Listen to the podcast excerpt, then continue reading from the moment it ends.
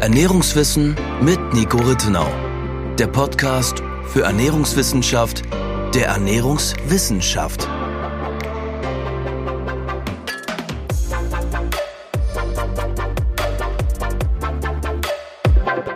Hallo und herzlich willkommen zu einer weiteren Podcast-Episode. In der heutigen Folge sprechen wir über das Thema Vitamin B12.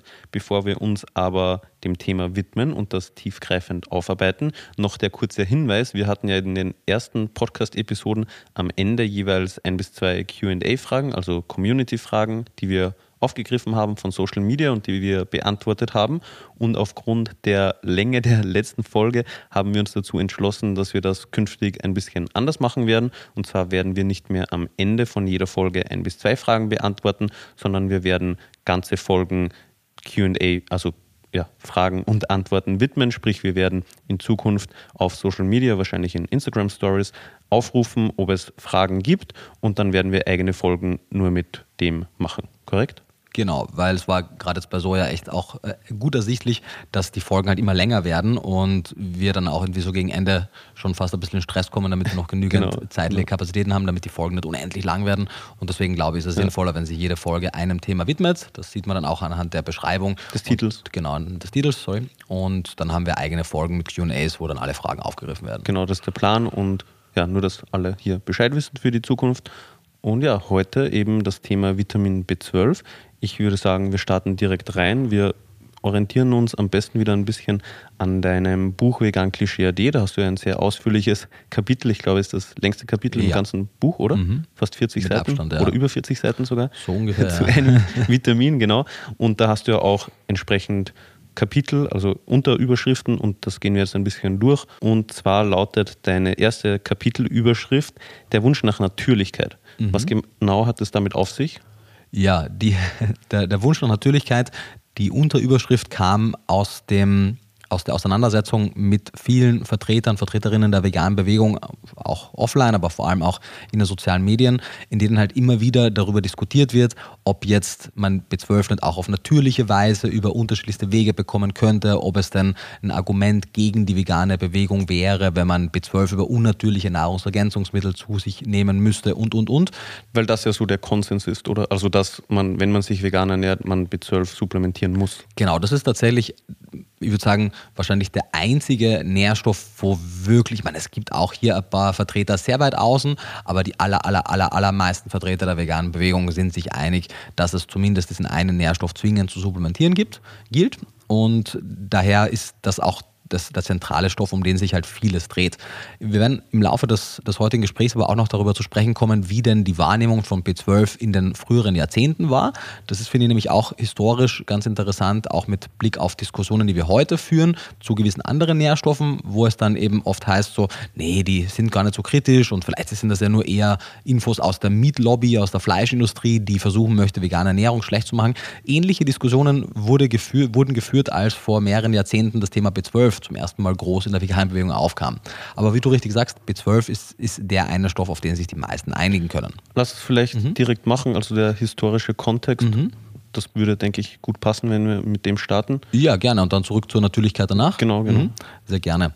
Die Geschichte von Vitamin B12 ist interessant, weil sie aufzeigt, wie die Prägung des, Wort vegan, des Wortes vegan und auch der, der Beginn der veganen Bewegung in ihrer heutigen Form in einer Zeit stattfand, als das Wissen über Vitamin B12 noch gar nicht vorhanden war. Denn 1944 wurde von Elsie Shrigley, Donald Watson und anderen sogenannten Non-Dairy Vegetarians so nannten die sich, bevor sie das Wort Veganer hatten, auch wenn sie damals quasi schon vegan gelebt haben.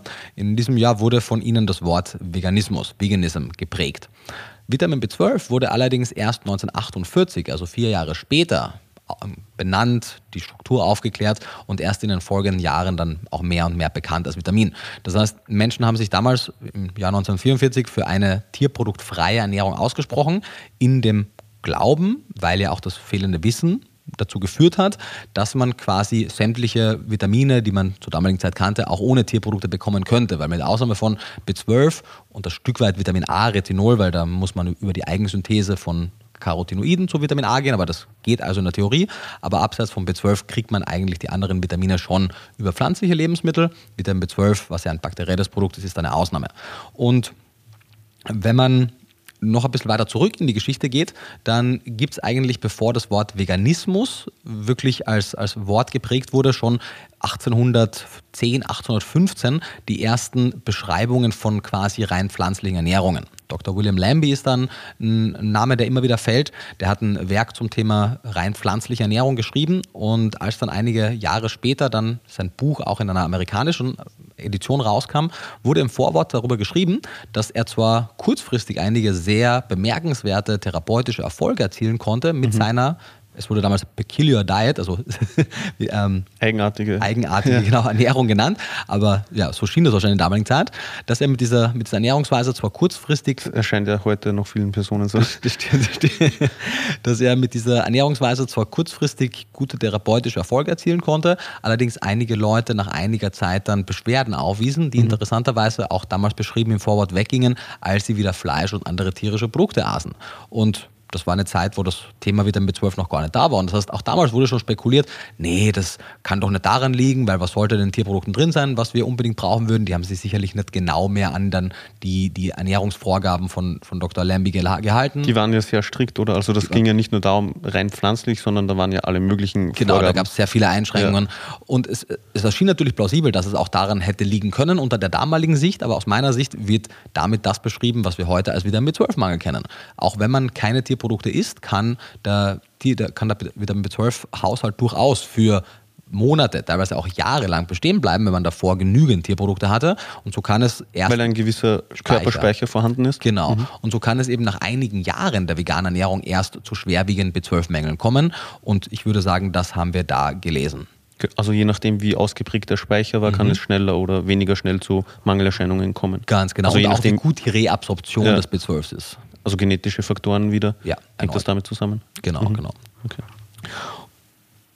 Genau, sprich 1944 wurde eben das Wort vegan bzw. Veganismus geprägt. Damals wusste man also noch nicht, vom Vitamin B12, das erst ein paar Jahre später entdeckt wurde. Mhm. Und wie hat sich dann die Geschichte fortgesetzt? Also wie lange hat das circa gedauert, bis mehr oder weniger etabliert war, dass man sich bei einer veganen Ernährung auch ein Vitamin B12-Präparat anschaffen muss? Ja, das ist eine gute Frage. Also es gibt zum Beispiel aus dem Jahr 1993 eine Befragung an vegan lebenden Menschen und da haben 66 Prozent der Befragten immer noch angegeben, dass sie der Ansicht sind, dass mit ihrer veganen Ernährungsweise sämtliche Nährstoffe abgedeckt werden und kein Supplementierungsbedarf besteht. Das heißt, also auch nicht für B12. Genau, also 45 mhm. Jahre nachdem Vitamin B12 entdeckt wurde, gab es immer noch kein sehr breites Wissen. 2016 gab es eine Befragung vom Bundesinstitut für Risikobewertung, also noch einmal einige Jahre danach. Und da hat ein Großteil der befragten vegan lebenden Menschen angegeben, dass es einen Bedarf nach B12 gibt. Allerdings haben auch hier nicht alle Leute, die einen theoretischen Bedarf oder das Wissen um einen theoretischen Bedarf angegeben haben, auch entsprechend gehandelt und supplementiert. Das heißt, auch hier gibt es ein Gap, eine Lücke zwischen denen, die es wissen und denen, die es regelmäßig tun. Mhm. Ab wann sozusagen es der Großteil wusste, ist, glaube ich, schwer, schwer zu sagen, aber zumindest, ich, meine, ich bin jetzt seit zehn Jahren in der, in der veganen Bewegung aktiv. Es war damals auch schon durchaus ziemlich klar, 2013 herum, dass man das machen muss. Aber ich fürchte, dass es auch heute noch Leute gibt, die irgendwie an diesem Wissen vorbeigehen. Hm. Denkst du, dass es heutzutage auch immer unwichtiger wird, dass man darüber Bescheid weiß, weil es ja immer mehr angereicherte Lebensmittel gibt. Also zumindest was mhm. Vitamin B12 betrifft, das findet man ja mittlerweile schon in einigen Produkten. Ich denke, es wird mit zunehmender Anreicherung sicherlich weniger wichtig, aber wir sind noch nicht an einem Punkt angekommen, an dem sämtliche vegane Grundnahrungsmittel angereichert sind. Denn wenn man Pflanzenmilch und Pflanzenjoghurt weglässt so Fleischalternativen haben noch nicht breitenwirksam B12 mhm. angereichert, pflanzliche Proteinquellen wie Tofu auch nicht.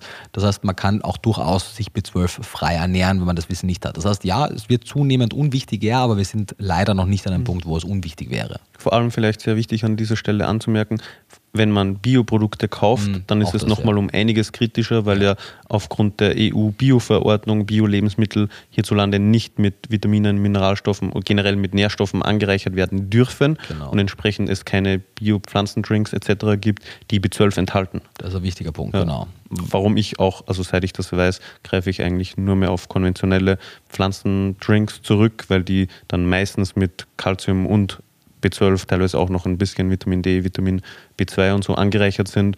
Und also da bekommt man mehr für das Geld sozusagen. Ja, die, das führt leider dazu, dass oft konventionelle Pflanzenmilchsorten dann deutlich nährstoffreicher sind. Mhm. Ja. Und das wäre also, wenn wir eine breitflächige oder einen hohen Anteil an Bio-Lebensmitteln oder vielleicht sogar eine überwiegend biologische, bio-vegane Ernährung haben wollen, dann müsste zumindest dieser Teil der Gesetzgebung auf jeden Fall kippen, mhm. weil sonst kann man sich einfach nicht vegan und bio ernähren, mhm. wenn man nicht selbst sehr ausführlich supplementiert. Ja, genau. Genau, dann vielleicht zurück eben, also das war jetzt so ein bisschen die Geschichte zum B12. Mhm. Fehlt dir da noch etwas oder sollen wir eben zum eigentlichen ersten Kapitel bezüglich der Natürlichkeit zurückkommen?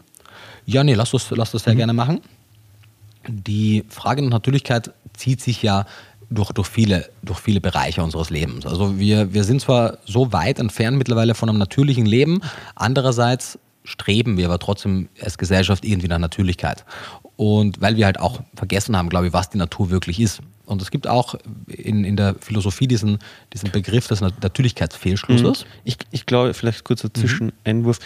Ich denke, das ist sehr einseitig sehen oft. Mhm. Also wir verherrlichen die Natur, mhm. ohne die, die auch schrecklichen Dinge, die es mhm. in der mhm. Natur gibt, zu sehen. Und marketingmäßig wird das Thema ja auch sehr stark ausgeschlachtet von, von oh, vielen ja. Unternehmen. Also gefühlt auf jedem zweiten Produkt liest man so ja natürlich mhm. und in der Hoffnung oder ich meine, in der Realität funktioniert es ja auch, dass die Personen, die Kunden dann was Positives damit assoziieren, aber in Wahrheit ist das nicht wirklich aussagekräftig, weil, also was bedeutet schon natürlich? Ja, also wie du, wie du richtig sagst, A, sämtliche Lebensmittel, die wir heutzutage konsumieren, sind meilenweit entfernt von dem, was ihr natürlicher Ursprung war. Und in einigen Fällen ist das gut und in einigen Fällen ist das schlecht. Also wir haben manche Lebensmittel, die sind unnatürlich und nährstoffreicher als ihre natürlichen Äquivalente. Wir haben einige Lebensmittel, die sind unnatürlich und sie sind weniger nährstoffreich als ihre natürlichen Äquivalente.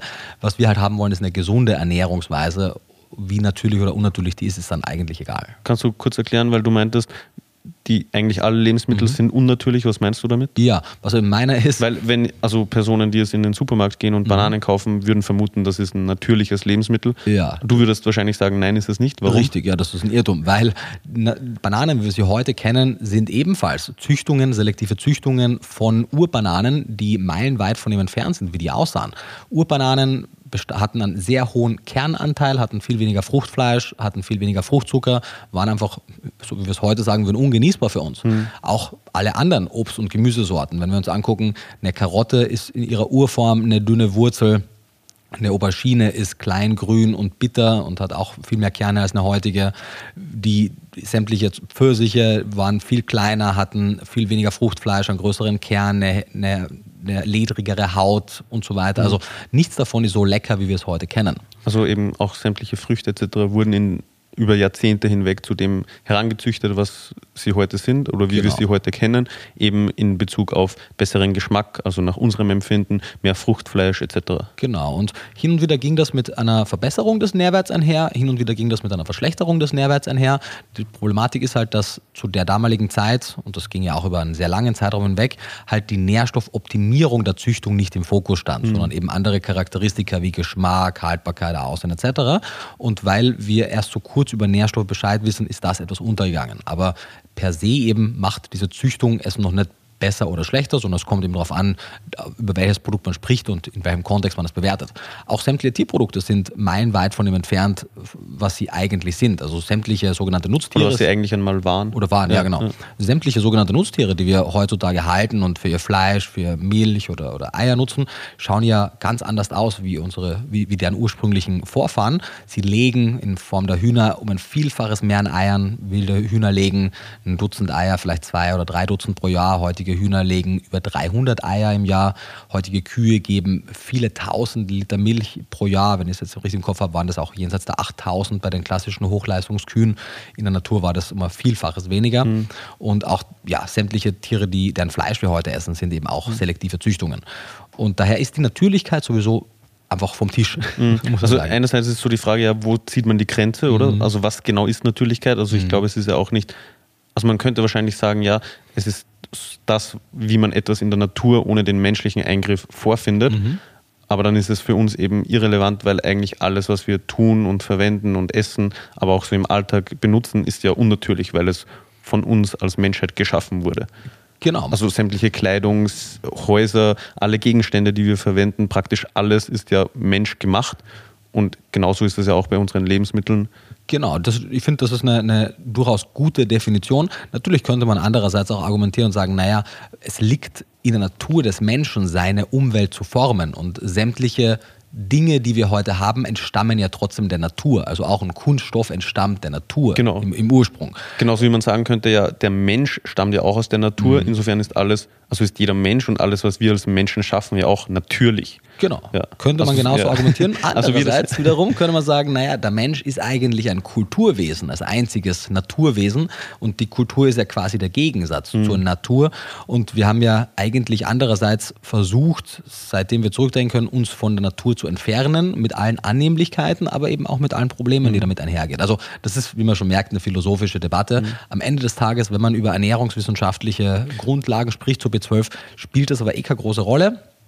Aber in der Debatte natürlich schon, weil eben Leute auf der Suche nach Natürlichkeit immer wieder ganz ganz schlechte Ideen verfolgen, was B12 angeht. Das heißt, man, man liest in Foren immer wieder mal, es wäre ja bei einer natürlichen Ernährung gar nicht notwendig, B12 zu supplementieren, weil dann könnte sich der Körper plötzlich selbst versorgen oder wir sollten möglichst viele natürliche Lebensmittel essen, die ja so ungewaschen sind, weil über diese Reste, Erdreste etc. würde man dann natürliches B12 bekommen. Oder man hört eben auch Dinge wie unnatürliches, synthetisches B12 wäre gar nicht wirksam, weil der Mensch eben natürliches B12 braucht. Genau, wobei man an der Stelle anmerken muss, dass ja auch unnatürliches und Anführungszeichen synthetisches B12, also B12 aus Nahrungsergänzungsmitteln, wird ja auch von Bakterien produziert. Correct. Also im Zuge des Produktionsprozesses werden Bakterien genutzt, die B12 produzieren und das wird dann extrahiert. Also ist ja am Ende des Tages wird es genau gleich hergestellt oder kommt es von derselben Quelle wie eben in Fleisch, wo es ja auch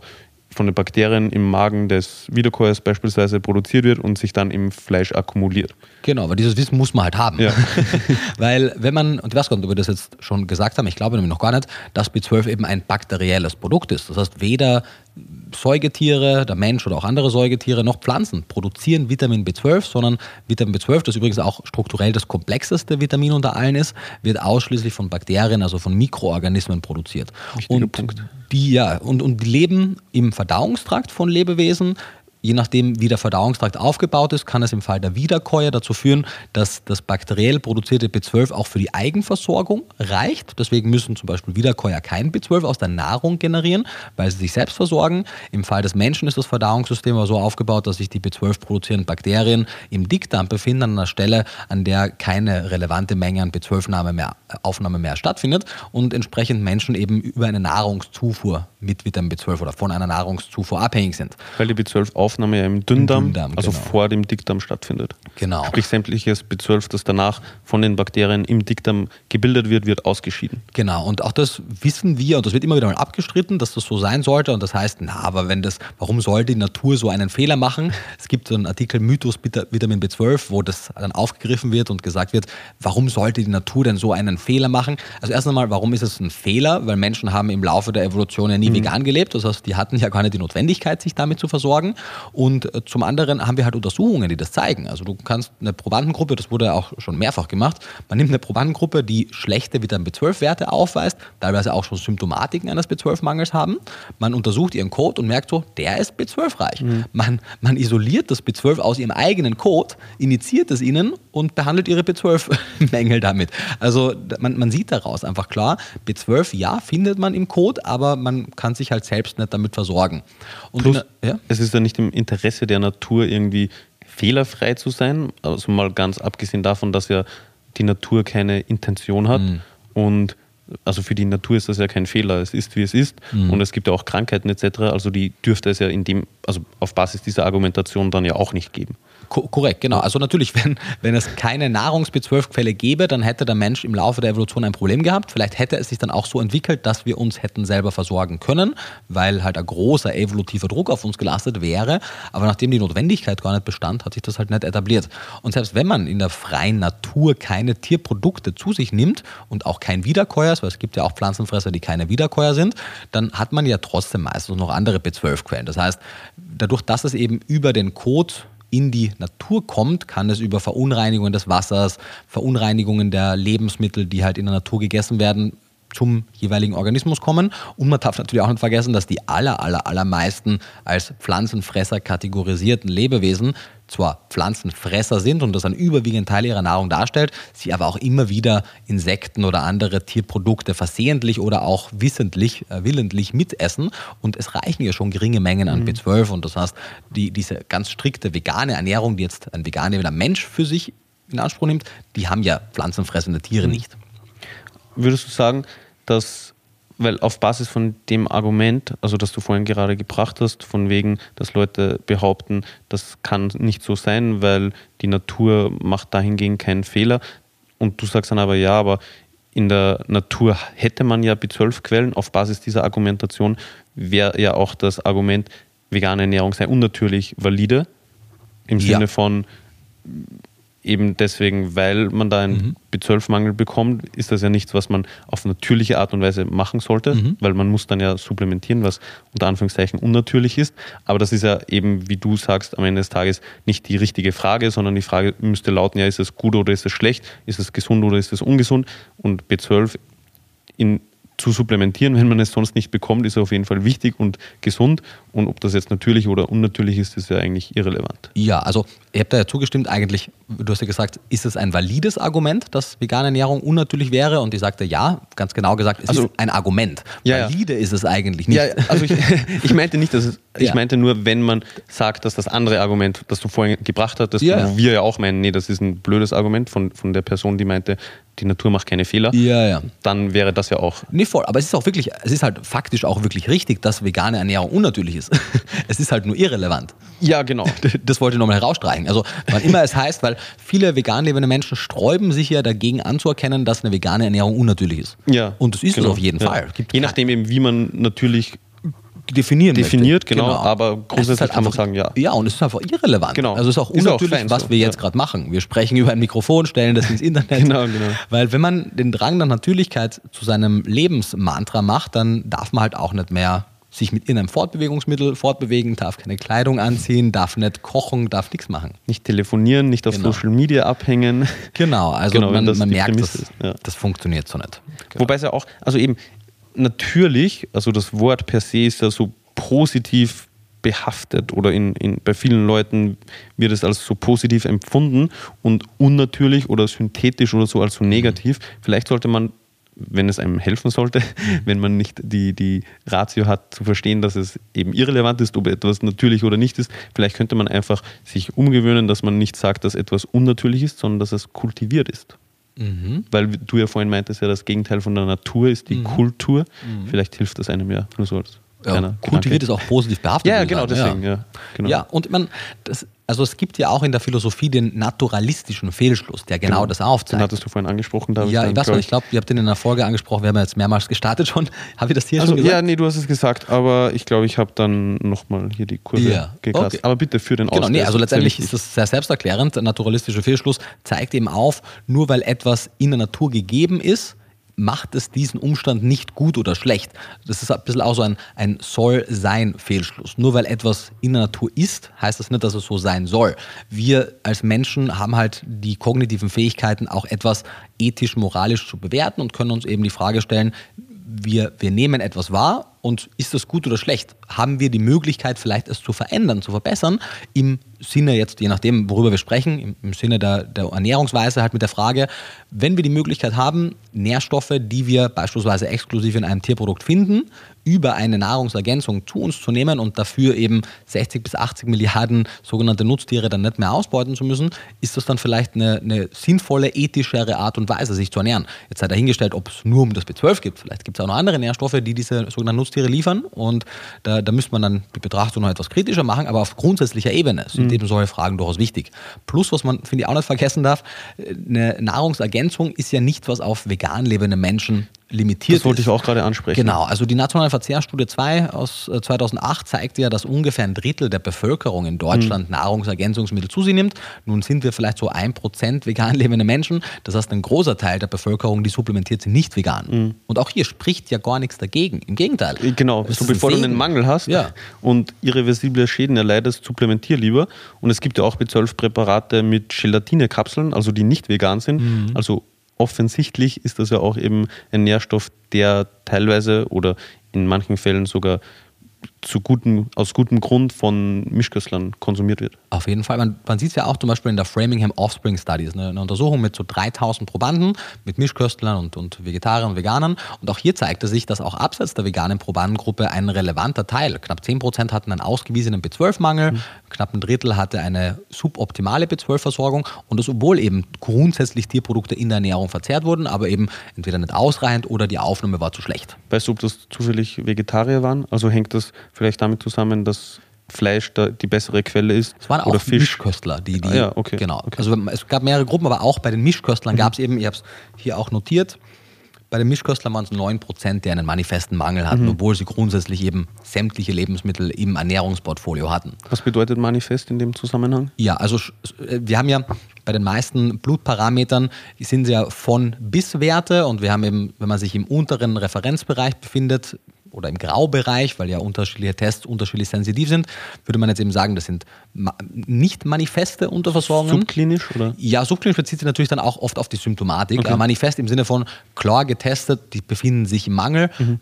Ob das dann auch schon eine Symptomatik mit sich bringt oder nicht, ist von Nährstoff zu Nährstoff unterschiedlich, aber wo es nicht, man nur sagt, das ist Interpretationsspielraum, ob das jetzt schon eine Unterversorgung ist, weil zum Beispiel, wir hatten es ja bei der Magnesiumfolge besprochen, wo die wo die offiziellen Referenzwerte vieler Labore einen Mangel erst später festmachen im Vergleich zu der Meinung einiger Magnesiumforscher. Mhm. Und je nachdem, wo man hier die Grenze ansetzt, gäbe es eben mehr oder weniger prozentuale Unterversorgungen. Hier ist aber ganz klar anhand der auch offiziell etablierten B12-Referenzwerte gab es hier Mängel eben bei 9% der Mischköstler mhm. zum Beispiel. Okay. Genau. Und auch abseits jetzt der, der, also abseits der Veganer gibt es eben wie wir vielleicht später auch noch sprechen werden, Vegetarier, die ebenfalls in einigen Fällen von einer B12-Supplementierung profitieren. Das als weitere Risikogruppe? Als weitere Risikogruppe, genau. Das Institute of Medicine empfiehlt Menschen über 50 mhm. B12 zusätzlich als Nahrungsergänzungsmittel einzunehmen, weil die Absorptionsfähigkeit im Alter stückweise darunter leidet und Menschen, die gewisse Medikamente regelmäßig nehmen, die einen negativen Effekt auf ihre B12-Absorption haben, haben ebenfalls die Empfehlung, B12 mhm. zu supplementieren. Das heißt, ja, vegane Menschen sind nicht die einzige Risikogruppe. Sprich, in dem Fall, also wenn man eben Medikamente nimmt, sollte man entweder die Packungsbeilage lesen oder. Genau, weil steht sehr oft leider nicht dabei. Okay, okay. Oder eben dann mit der medizinischen Fachkraft Rücksprache halten, ob das einen Einfluss auf die B12-Aufnahme haben kann und wenn ja, dann einfach höher dosiert supplementieren. Genau, es gibt auch ein Buch, das heißt Arzneimittel und Mikronährstoffe von, vom Uwe Apotheker Gröber. Uwe, Uwe Gröber, genau. Und da wird auch noch einiges aufgelistet beim B12-Kapitel im Vegan-Klischee sprechen wir eben die einzelnen Medikamentengruppen durch, die auf die B12-Versorgung wirken, aber viele Medikamente haben eine Wechselwirkung mit unterschiedlichen Nährstoffen. Mhm, mhm.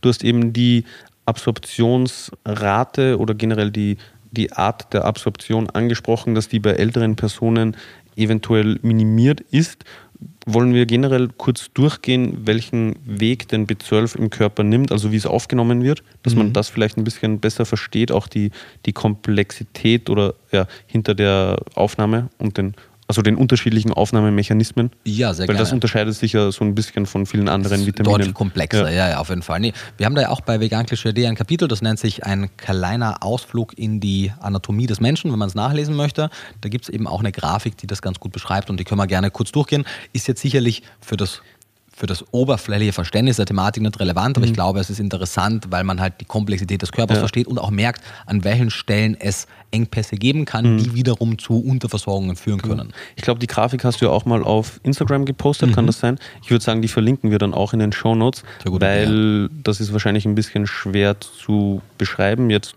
wörtlich und bildlich oft dann ein bisschen einfacher nachzuvollziehen, genau. Oder ja, zum, zum Angucken einfach nochmal.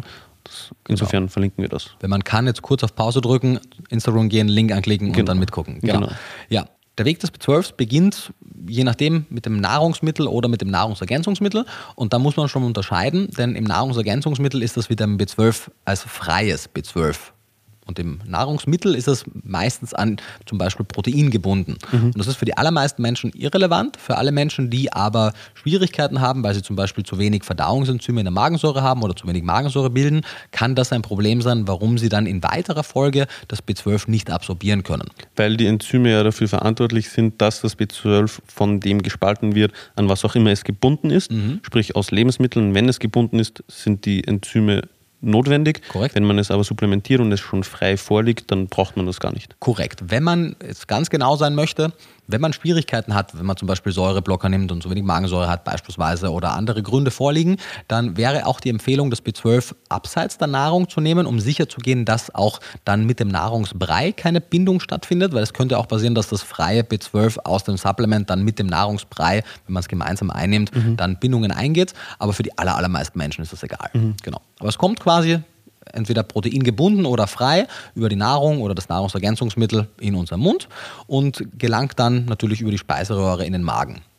Es ist so, dass wir im Speichel bereits sogenannte ähm, Haptokurine haben. Das sind Transporter, die in weiterer Folge relevant werden, die mit dem Speichel und dem Nahrungsbrei und dem B12 und was auch immer wir zu uns nehmen, in den Magen kommen. Im Magen ist dann so, dass die Magensäure Aber die machen zu dem Zeitpunkt noch nichts. Korrekt, Also genau. nicht wie die Amylase, dass die im, also die Amylase, das Enzym im Speichel schon die Kohlenhydrate im Mund schon anfängt zu spalten. Das passiert mit dem Haptokarin und mit dem B12 noch nicht. Nicht, genau. Und das B12 kommt, sagen wir jetzt mal, in den meisten Fällen ist es ja an, an Protein gebunden in der Nahrung, kommt es über die, über die ähm, über die Speiseröhre in den Magen und wird dann über das Pepsin, das ist ein Enzym in der Magensäure, wird das B12-Protein, dieser Komplex gespalten.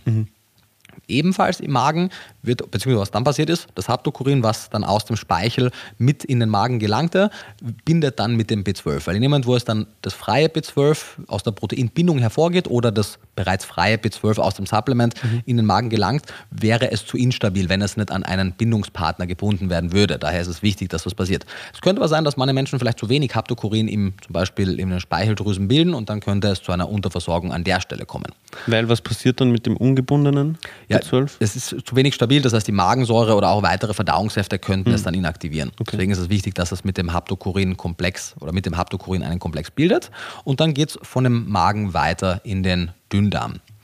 Im Magen wird aber auch noch, und das ist ein zweiter, ein zweiter Fall, wie ein B12-Mangel auftreten kann, im Magen wird noch ein wichtiger, wichtiger Bi- Bindungspartner für später gebildet, nämlich der sogenannte Intrinsic Factor. Der Intrinsic Factor wird im Magen gebildet und es gibt Menschen, die bilden zu wenig Intrinsic Factor. Warum das relevant ist? Im Dünndarm, wo B12 dann aufgenommen wird, wird zwischenzeitlich davor durch das äh, Trypsin, das ist ein anderes Enzym, was aus der Bauchspeicheldrüse gebildet wird, von dem Haptokurin gelöst und muss dann mit dem Intrinsic Factor, das davor in dem Magen gebildet wurde, erneut binden, um dann aufgenommen zu werden. Im Dünndarm. Im Dünndarm, Also das genau. B12 kommt über das Lebensmittel, über den Mund in den Magen, Mhm. wird im Magen, wenn es eben über ein Lebensmittel kam, von dem Protein geteilt, Mhm. wird aber dann wieder über ein, also mit einem anderen Bindungspartner verbunden im Magen, kommt dann mit dem neuen Bindungspartner vom Magen in den Dünndarm, Jawohl. wird dort dann von diesem wieder getrennt und wieder an Jawohl. einen neuen. Also das B12 hat einige Partner im Zuge des Ja, Verdauungsprozesses. Polygam, ja. Okay, und im Dünndarm wird es dann eben an das, an was wird es dann gebunden? An den Intrinsic Factor. An den Intrinsic Factor, Genau. der aus der Bauchspeicheldrüse kommt. Nee, der kommt aus dem Magen. Aus Ah, der der kommt aus dem Bauchspeicheldrüse Magen. kommt das Trypsin, Ah, das, das, das, den spaltet. Haptokurin Okay, okay. B12-Komplex Mhm. löst. Okay. Genau. Man merkt ja schon wahnsinnig viele Begriffe, wahnsinnig viele komplexe Vorgänge und es ist halt auch verrückt, finde ich, dass wir solche Vorgänge verstehen und dass wir wissen, wie solche Vorgänge passieren. Also wir, unter Anführungszeichen. die, die Wissenschaft. Genau, ja. genau, finde ich, finde Wie ich, man schon merkt, du ein bisschen mehr als ich. Mhm. Finde ich wahnsinnig interessant. Und dann eben im Ileum, im letzten Teil des Dünndarms, wird dann über den sogenannten Intrinsic Factor Rezeptor Mhm. das Vitamin B12 absorbiert. Und auch hier kann es ein Problem geben, dass. In die Blutbahn. In die Blutbahn, genau. Und hier kann es ein Problem geben, dass zum Beispiel die Intrinsic Factor Rezeptor Ausbildung zu gering ist oder eben ein, anderer, ein anderes Problem im Laufe des gesamten Prozesses passiert.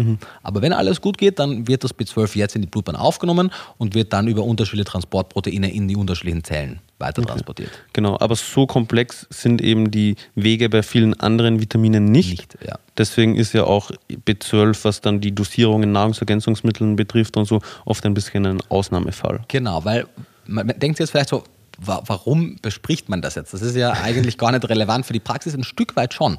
Weil zum einen eben versteht man, warum es an manchen Stellen zu Mängeln kommen kann und zum anderen versteht man auch, warum man immer darüber spricht, dass es aktive und passive Absorptionen gibt. Denn über den Intrinsic Factor Rezeptor wird eben über ein aktives Transportsystem Vitamin B12 aufgenommen. Das ist auch sehr effizient, allerdings zeitlich begrenzt.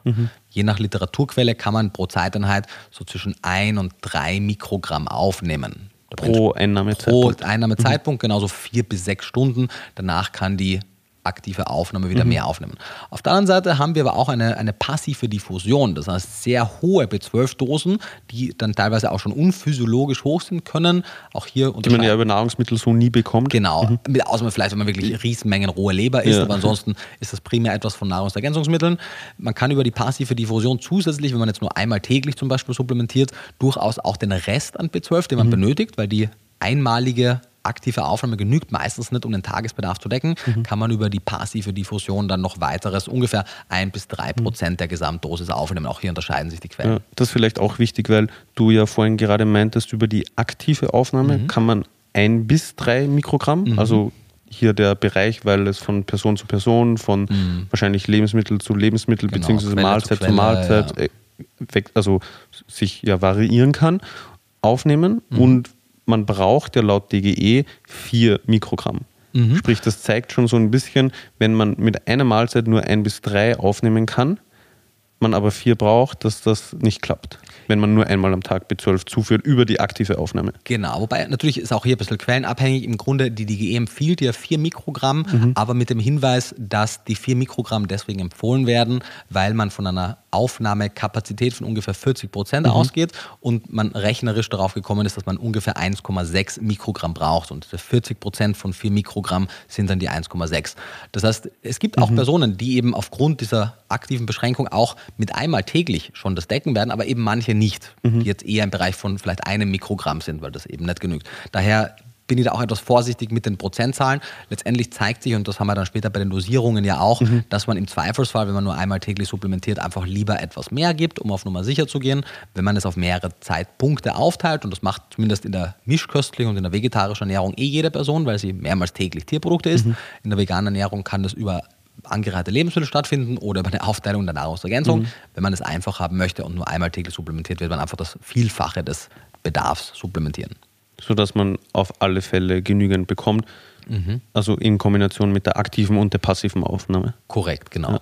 Vielleicht, also es ist auch noch sehr komplex, deswegen würde ich es auch gerne nochmal wiederholen, aber gleichzeitig eben auch wichtig. Also die DGE empfiehlt ja nicht die Menge, die man dann wirklich am Ende des Tages braucht. Also das ist ja nicht die Menge, die der Körper absorbieren muss, sondern die Menge, die empfohlen wird, dass man zuführt, sodass man nach der Aufnahme ausreichend versorgt ist. Korrekt. Und die Aufnahme ist aber nur ein Bruchteil davon, also Bruchteil in dem Fall eben circa 40 Prozent aufgrund der Bioverfügbarkeit. Genau, also man nimmt in ja der nicht, Mischkost. In der Mischkost, genau. Also man nimmt ja eben nicht alles auf von dem, was man zuführt, sondern eben nur einen Teil, je nach Nährstoff. Beim B12 sind es durchschnittlich bei Mischkost 40 Prozent. Genau. Und das ist ja auch, finde ich, so ein Punkt, der das Ganze eben so komplex macht und warum dann also warum es verständlich ist aus meiner Sicht, wenn Leute verwirrt sind, die so sagen, hey, warum hat das und das Produkt so und so viel B12? Weil die DGE, DGE empfiehlt ja ganz eine andere Dosierung.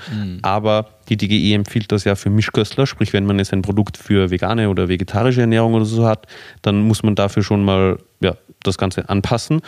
Plus dann kommen eben noch die Faktoren mit der Bioverfügbarkeit, mit der prozentualen, mit der Aufnahme, mit der Frequenz der Einnahme und so weiter hinzu. Das gestaltet das Ganze ja, sehr komplex und ich verstehe es, wenn man da das nicht ins kleinste Detail nachverfolgen kann, wenn man sich noch nie intensiv mit der Thematik beschäftigt hat. Ja, man kann sich aber sicher sein, dass wenn man deine Watson Nahrungsergänzungsmittel nimmt, dass ich dafür Sorge getragen habe, dass die Dosierung so sinnvoll ist, dass es für die jeweilige Ernährungsweise passt. Genau. Wobei man ja auch sagen muss, so, also Garantie hat man ja nicht, also die, wahrsch- weil eben wenn eine Person beispielsweise ein Problem mit dem Intrinsic Factor hat, dann kann sie ja das B12 über die Verdauung, also über den Magen und so nicht aufnehmen und dann müsste sie ja, also das gilt für gesunde Personen. Genau, also man kann es ja. garantieren schon für alle gesunden Genau, Menschen. genau, genau. Aber natürlich kann man für Menschen mit Mhm. Primärerkrankungen, die dann Einflüsse auf zum Beispiel jetzt den Vitamin B12-Stoffwechsel oder andere Nährstoffstoffwechsel haben, natürlich dafür nicht garantieren. Genau, ich habe auch Bekannte, also Freunde in Österreich, die haben, glaube ich, das ist so in der Familie, die haben eben ein Problem mit dem Intrinsic Factor und die müssen regelmäßig sich B12 spritzen lassen, also dass sie das direkt in die Blutbahn bekommen, dass die ausreichend versorgt sind, weil sie es eben auch über Nahrungsergänzungsmittel, selbst hochdosierte, nicht aufnehmen können. Genau, solche Personen wissen das im Normalfall Ja, dann genau. auch und dann muss man entsprechend anders handeln. Das betrifft nur einen sehr kleinen Teil der Mhm. Bevölkerung, aber wenn man davon betroffen ist, wird man es meistens wissen oder wenn man jetzt noch sehr jung ist, relativ bald erfahren. Genau. Magst du vielleicht noch einmal die passive Aufnahme nochmal zusammenfassen, Mhm. weil wie gesagt, über die ganzen Transporter, das war ja Ja. die aktive Aufnahme. Und du meintest dann, man kann ja zusätzlich zu dieser auch noch ein bis drei Prozent, Mhm. Also ein bis drei Prozent von der jeweiligen Dosierung, die man zuführt, Mhm. passiv aufnehmen. Gerne, genau. Also Wie funktioniert die, das? Die aktive Aufnahme ist, wie du richtig gesagt hast, jene Aufnahme, die über den Intrinsic Factor Rezeptor Mhm. stattfindet. Damit diese Aufnahme stattfinden kann, muss das Vitamin B12 auch an den Intrinsic Factor gebunden sein. Ansonsten kann eben keine, kein, keine Bindung stattfinden. Und die passive Aufnahme ist eben, wie der Name schon sagt, eine Diffusion, die eben nicht transporterabhängig ist und das finden wir bei vielen Nährstoffen, das ist keine, keine Ausnahme bei B12. Und wie hoch diese Diffusion ist, quasi ohne Transportsystem einen Nährstoff von der Darminnenwand quasi in die Blutbahn zu übertragen, ja, kommt eben, hängt von, von der Genetik und vielen anderen Faktoren ab. Und das beträgt eben roundabout, wenn man konservativ sein möchte, 1%, meine Quellen sagen 2, meine sagen sogar 3. Und beides in Summe sollte man aber eben beachten, um zu zumindest einmal schätzen zu können, wie viel man etwa aufnehmen wird. Am Ende des Tages wird es natürlich ein Blutbild am ehesten dann zeigen, aber zumindest für die Zusammenstellung von Präparaten helfen solche Rechenwege nachzuvollziehen, wie hoch man ungefähr dosieren sollte. Genau. Und das ist, das zeigt vielleicht auch schon so ein bisschen, dass es nicht relevant ist, ob man jetzt, Mhm. also dass man eine exakte B12-Menge oder Dosierung hat. Also ob das jetzt 25, 26, 27 oder 28 Mikrogramm Ja. sind, ist komplett irrelevant. Ja. Noch, also man kann es eigentlich noch viel weiter fassen. Ja, es ja. sind ja von bis, also 10, irgendwie 20. 25 bis 100 Mikrogramm ist alles fein, weil ja auch in der Aufnahme, also in der aktiven sind es ja ein bis drei Mikrogramm, also das sind ja auch dann 200 Prozent mehr, also von einem Mikrogramm Mhm. auf, auf drei Mikrogramm. Und auch bei der passiven Diffusion sind es ein bis drei Prozent, also man weiß es nicht so ganz genau. Ja. Der Körper kann es ja zu einem gewissen Grad auch regulieren Ja. und man hat ja hier eben in der Aufnahmefähigkeit schon Werte von bis mit mehreren hunderten Prozent Schwankungen. Ja. Entsprechend schwierig ist es hier eben und, und auch irrelevant am Ende des Tages eine exakte Dosis zu wählen.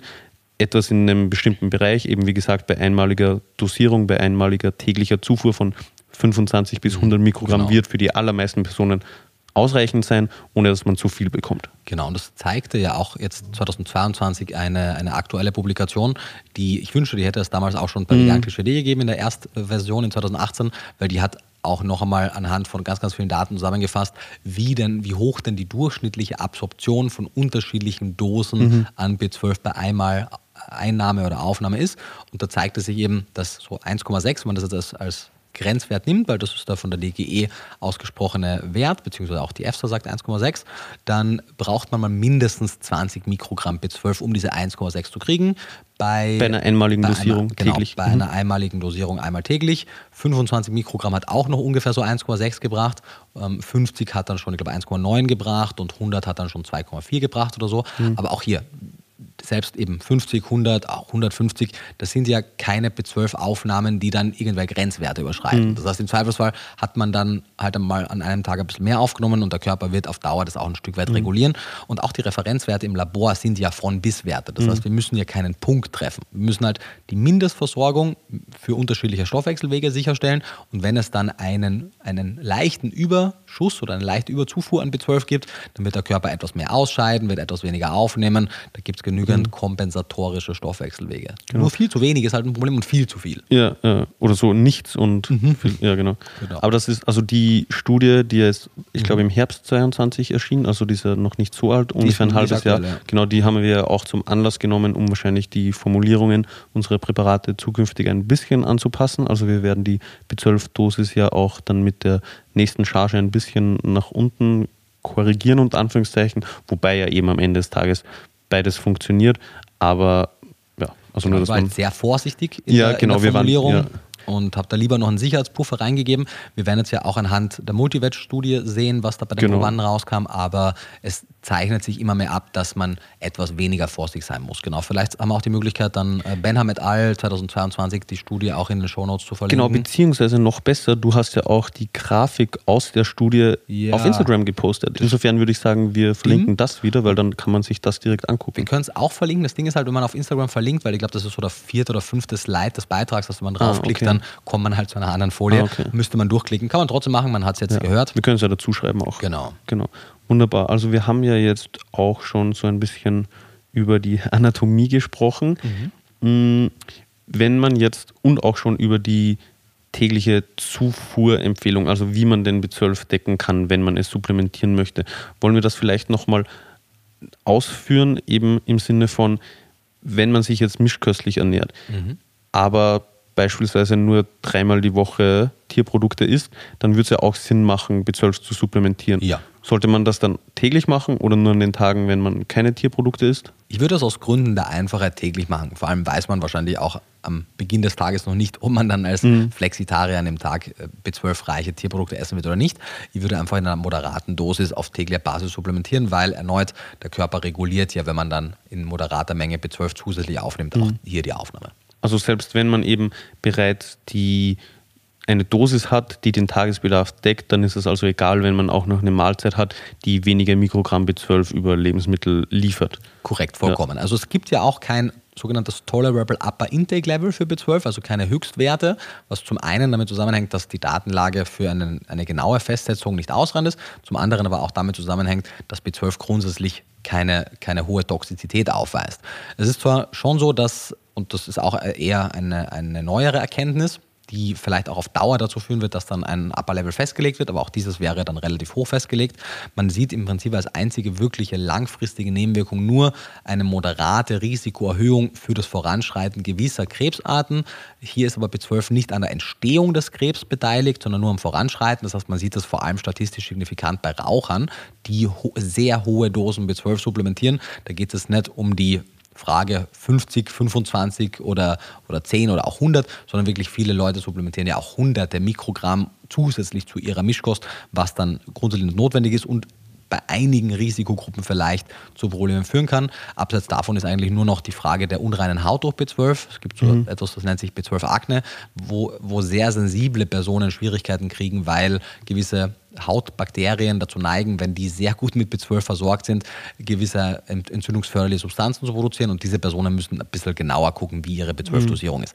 Abseits von den zwei Gruppen ist B12 keine, keine Schwierigkeit und man muss da jetzt nicht so ganz genau auf den Mikrogramm aufpassen. Aber in Hautproblemen bedeutet das ja nicht, dass man dann kein B12 zuführen soll. Bei beiden nicht, auch nicht, genau. wenn man raucht, ja, man trotzdem B12 genau, zuführen. Genau, aber in eben geringeren Dosen und dafür öfters, weil durch eine mehrmalige tägliche Einnahme von geringen Dosen kann man ja den Bedarf auch ideal decken. Mhm, und, und das sind besser steuern. Genau, und da sind nur Hochdosen eben problematisch. Genau, also es geht natürlich am Ende des Tages um die aufgenommene Menge. Das mhm. heißt, wenn man jetzt dieselbe Menge, also wenn man jetzt sehr viel höher einmalig dosiert, mhm. aber die aufgenommene Menge bei dieser hohen Einmaldosis dieselbe aufgenommene Menge ist als bei einer aufgeteilten Dosis auf zwei oder drei Mahlzeiten, ändert das natürlich nichts. Aber der Vorteil bei den mehreren Dosen pro Tag ist, dass man etwas besser adjustieren kann, weil man eben nicht so sehr auf die doch relativ sehr breit gestreute passive mhm. Diffusion ähm, angewiesen ist, sondern man über die aktive Aufnahme das etwas besser steuern kann. Mhm. Daher kommt die Empfehlung. Okay. Und dann kann man etwas besser anpassen, wie okay. viel man haben möchte. Okay. Sprich, wenn man eben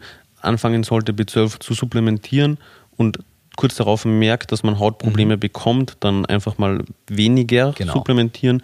Eventuell wird dann nach ein paar Wochen das Problem wieder von alleine beseitigt. Also genau verschwindet wieder. Richtig. B12-Akne ist A, mal grundsätzlich ungefährlich, das ist ein reines kosmetisches Problem und wenn man die Dosierungshöhe reduziert, dann reduziert mhm. sie auch das Problem. Okay. Genau. genau. Und jetzt bei, ja, mhm. bitte? Genau, ich wollte sagen, zurück zur Supplementierung. So, ja. Wir müssen auch über die Formen sprechen, ja, aber genau, auch über die genau. Höhe. Ich wollte davor noch, also wir haben, ich habe jetzt bezüglich Mischkost gefragt, mhm. würdest du auch bei vegetarischer Ernährung grundsätzlich eine B12-Supplementierung empfehlen? Also grundsätzlich ja. Mhm. Natürlich, am Ende des Tages kann man es auch von der individuellen Ernährungsweise abhängig machen. Wenn eine Person wirklich sehr viel Milchprodukte konsumiert, sehr viel Eier konsumiert, dann wird es für die Person nicht notwendig sein. Im Durchschnitt sehen wir aber in den Studien, dass vegetarisch lebende Menschen auch knapp unter den Zufuhrempfehlungen für B12 mhm. liegen.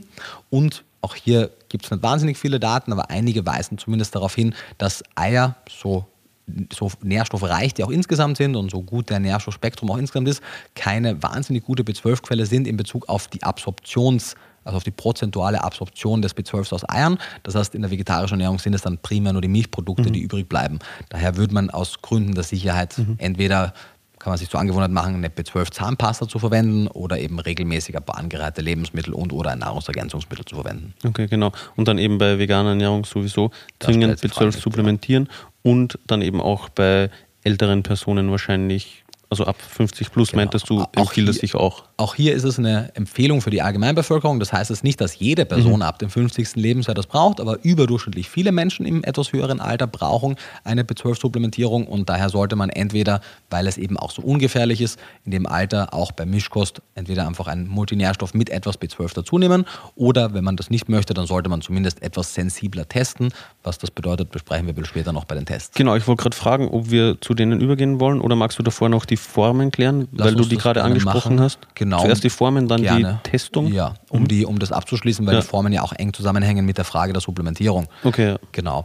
Ja, wir haben ja eingangs schon erwähnt, dass Vitamin B12 eigentlich eine Gruppe an unterschiedlichen B12-Verbindungen enthält, unterschiedliche Cobalamin-Verbindungen und die vier für den Menschen relevantesten, damit man die einmal gehört hat, sind Methylcobalamin, Hydroxocobalamin, Adenosylcobalamin und Cyanocobalamin. Warum heißen die unterschiedlich und was hat das zu bedeuten? Der, wenn wir B12-haltige Nahrungsmittel zu uns nehmen, finden wir dort grundsätzlich eine Mischung aus mehreren Cobalaminen. Das Haupt B12 in der Nahrung ist Hydroxocobalamin mit großem Abstand. Das heißt, wenn wir jetzt darüber nachdenken, wenn wir supplementieren wollen, wäre es vielleicht nicht dumm, weil wir wissen, Nahrungsmittel mit B12 funktionieren. Und um auf Nummer sicher zu gehen, wäre es also vielleicht einmal nicht schlecht, wenn unser Nahrungsergänzungsmittel unter anderem Hydroxocobalamin enthalten würde, weil das eben das gängigste Cobalamin in der Nahrung wäre. Darüber hinaus wissen wir aber, dass der B12-Stoffwechsel natürlich auch hier sehr komplex ist und dass die in der Zelle wirksame Form von B12, die also für unseren Stoffwechsel relevant ist, je nachdem, über welche Stoffwechselaufgabe wir sprechen, die aktive Form des B12s, die wir benötigen, nicht Hydroxo, sondern Adenosyl und Methylcobalamin sind, also zwei verschiedene. Also je nachdem, an welcher Stelle im Körper Mhm. das B12 benötigt wird, braucht er eine unterschiedliche Form. Genau. Und wir finden auch Adenosyl und Methylcobalamin in der Nahrung. Der Anteil an Adenosylcobalamin ist deutlich höher als der an Methylcobalamin. Wir finden also im Nahrungsmittel schon mal ein Spektrum. Das weist schon mal darauf hin, dass es vielleicht nicht unklug wäre, auch im Supplement ein Spektrum zu haben. Plus es gibt auch seltene Gendefekte, die verhindern, dass der Körper diese Coenzymformen Adenosyl und Hydroxo äh, Adenosyl und Methylcobalamin bilden kann, weswegen es auch aus diesem Aspekt heraus sinnvoll wäre. Für eben Mhm. Personen, die genetische Dispositionen haben, die das nicht dann synthetisieren können. Korrekt, genau, die sind Oder selber umwandeln können. können. Weil grundsätzlich eben kann man, also per se mal für einen überwiegenden Teil der Bevölkerung ist es völlig egal, welche der vier Formen eingenommen wird. Der Körper kann aus der einen die andere Form machen. Das heißt, er kann aus Adenosyl auch Methyl machen, aus, aus Methyladenosyl, aus Hydroxo, Methyl und Also aus Adenosyl. jeder jede? Aus jeder jede, genau. Bevor wir jetzt alle Möglichkeiten durchgehen, aus jeder Form jede. Ähm, aber es gibt eben Einschränkungen, deswegen ich ja auch dann aus Gründen der Vorsicht vorgeschlagen habe, dass wir bei den Multinährstoffen bei Watson einen sogenannten MHA-Komplex verwenden, um auf Nummer sicher zu gehen, um eben Methyl, Hydroxo und Adenosylcobalamine zu enthalten. Zu Weil das eine eben das ist, was auch in Lebensmitteln vorkommt Mhm, und die andere, genau, und die anderen beiden, die sind, die der Körper eben braucht in den Systemen. Genau, und wie gesagt, es gibt auch Adenosyl und Methylcobalamin in Lebensmitteln, aber der Anteil ist kleiner. Bei uns ist es Drittel, Drittel, Drittel, um auf Nummer sicher zu gehen, dass selbst jene Personen, die die Eigensynthesekapazität gering ausgeprägt haben, trotzdem genug kriegen. Genau, also im Supplement. Im Supplement, genau. Drittel, Drittel, Drittel. Drittel, Drittel, Drittel, genau. Genau. Und die, die letzte Variante, die wir jetzt in den Kapseln nicht drin haben, die wir aber, wenn wir zukünftig für Kinder flüssige Präparate machen werden, auch inkludieren, ist Cyanocobalamin. Der Grund, oder beziehungsweise was ist Cyanocobalamin? Es ist die, die synthetische Form von B12. Da stellen sich bei einigen wahrscheinlich schon Nackenhaare Die- die kultivierte Form. Genau, die kultivierte, sagen wir jetzt, die unnatürliche äh, Form von B12, die aber, und das ist der Vorteil, warum sie vor allem in Flüssiganwendungen gerne verwendet wird, sie ist die stabilste Form. Genau, das, das war ja auch der Grund, warum wir jetzt in der ersten Charge sogar nur die drinnen haben, weil wir uns unsicher sind, was die Stabilität betrifft und wir da erstmal gucken müssen. Genau, genau. Und wir auf Nummer erste sicher Charge gehen wollten. es reines Ja. Cyano, genau. Wenn die Stabilitätstests es ergeben, dann wäre es bei mir sehr recht und Mhm. auch in, in deinem Sinne und im Sinne der Verbraucher, wenn wir auf Dauer dann einen quasi MHAC-Komplex drin haben oder wie man es nennen möchte. Wo Mhm. Also eine etwas- Mischung aus allen. Genau, um Genau. sozusagen sicher zu gehen, dass mit Cyanocolamin, selbst wenn man jetzt schon gegen Ende, also man je nachdem, wie lange man es dann verwendet, aber mit, im Laufe der Zeit, im Laufe der Haltbarkeit kann es ja auch sein, dass sich der B12-Gehalt etwas verringert und mit dem Cyanocobalamin stellt man sicher, dass auf jeden Fall ausreichend stabiles B12 drin ist. Mit den anderen stellt man sicher, dass selbst Leute, die sehr genetisch prädispositioniert sind, trotzdem ihre Coenzymformen kriegen. Was die, es sehr wenige Personen was betrifft. Mhm. sehr wenige betrifft, genau. Und man, die Stabilitätstests sind noch ausstehend, aber die sollten ja auch zeigen, dass auch das MHA bis gegen Ende stabil bleibt, aber einfach nur, um sämtliche Eventualitäten auszuschließen, mhm. weil man weiß auch nicht, wie die Leute das bei sich zu Hause lagern. So, bei optimaler Lagerung passt das, aber um auf Nummer sicher zu gehen. Genau. Und es ist auch die stabilste Form und die besterforschteste Form. Das heißt, ein großer Teil, ein überwiegender Teil der B12-Forschung ist mit Cyanocobalamin gemacht worden. Daher ist es überhaupt nicht eine minderwertige Form. Wir haben es jetzt eben in, den, in den Pulverprodukten einfach nur deswegen da drin, in, also in den Kapselprodukten mit Pulver drin, weil es nicht notwendig ist mhm. und weil die, die MHA-Form Formel hier die, die sinnvollere ist. Aber es ist in manchen Anwendungen, vor allem eben auch bei den Pflanzendrinks zum Beispiel, ist auch immer Cyanocolamin mhm. drin. Das ist gut und sinnvoll. Es gibt auch hier einen kleinen Teil der Bevölkerung, die eine genetische Prädisposition hat, die eben Cyanocobalamin nicht verstoffwechseln kann. Auch für die wäre dann eine andere Form besser, aber auch das betrifft nur einen sehr kleinen Teil. Heißt es dann, dass es einfach eben nicht zu den anderen, zu den aktiven Formen, sage ich jetzt mal, die im Körper benötigt werden, umgewandelt werden kann? Genau, es geht darum, dass der Körper, also Cyanocobalamin hat ja äh, eine Cyanid-Seitengruppe. Mhm. Allerdings ist die Menge an Cyanid, die man über Cyanocobalamin aufnimmt, so gering, dass es irrelevant ist. Aber es gibt genetische Prädispositionen, die verhindern, dass quasi das Cyanid sachgemäß vom Grundgerüst abgetrennt wird. Mhm. Man muss sich das so vorstellen, die unterschiedlichen B12-Arten haben ja alle dasselbe Grundgerüst und die haben entweder eine Methylgruppe für Methylcobalamin oder eben Cyaniderseitengruppe und das wird im Stoffwechsel abgespalten und dann wird es halt weiter verstoffwechselt. Und das kann passieren, dass manche Menschen das nicht können. Mhm. Okay. Genau. Noch und etwas zu den unterschiedlichen Formen? Genau, vielleicht noch, dass man es einmal gehört hat, Menschen mit Nierenfunktionsstörungen sollten auch kein Cyanocolamin mhm. zu sich nehmen und sehr starke Raucher sollten A, optimalerweise aufhören zu rauchen natürlich, aber nachdem die auch über den äh, Zigarettenrauch schon äh, höhere Mengen an Cyanid zu sich nehmen, möchte man eventuell dann lieber zu einem Hydroxocobalamin oder einem Komplex mit mehreren greifen, weil Hydroxocobalamine auch helfen, das Cyanid aus dem Zigarettenrauch mhm. besser auszuscheiden. Wobei sprichst du da nicht in deinem Buch auch davon, dass man über Leinsamen sogar mehr Cyanid bekommt als über B12-Präparate? Genau, also genau, also wenn man wirklich seinen kompletten B12-Bedarf über, über Cyanocobalamin deckt, sind die Mengen, die man über die Nahrung äh, normalerweise bekommt, noch höher. Und das heißt, es sind das Leinsamen so wahnsinnig viel Cyanid enthalten, sondern mhm. das B12-Präparate mit Cyanocolamin so wahnsinnig wenig genau. enthalten. Und man muss sich über das keine große Sorge machen, einfach nur das, was man gehört hat. Wenn man eben zum Beispiel Nierenfunktionsstörungen mhm. hat, kann das schon ein Thema sein. Genau. Sollen wir zu den Tests übergehen? Können wir oder, oder sehr gerne machen. Habe ich dich jetzt unterbrochen, was nee, die nee, Verbindungsformen betrifft? Ich gucke ob ich noch was notiert habe, aber ich glaube, das ist alles super.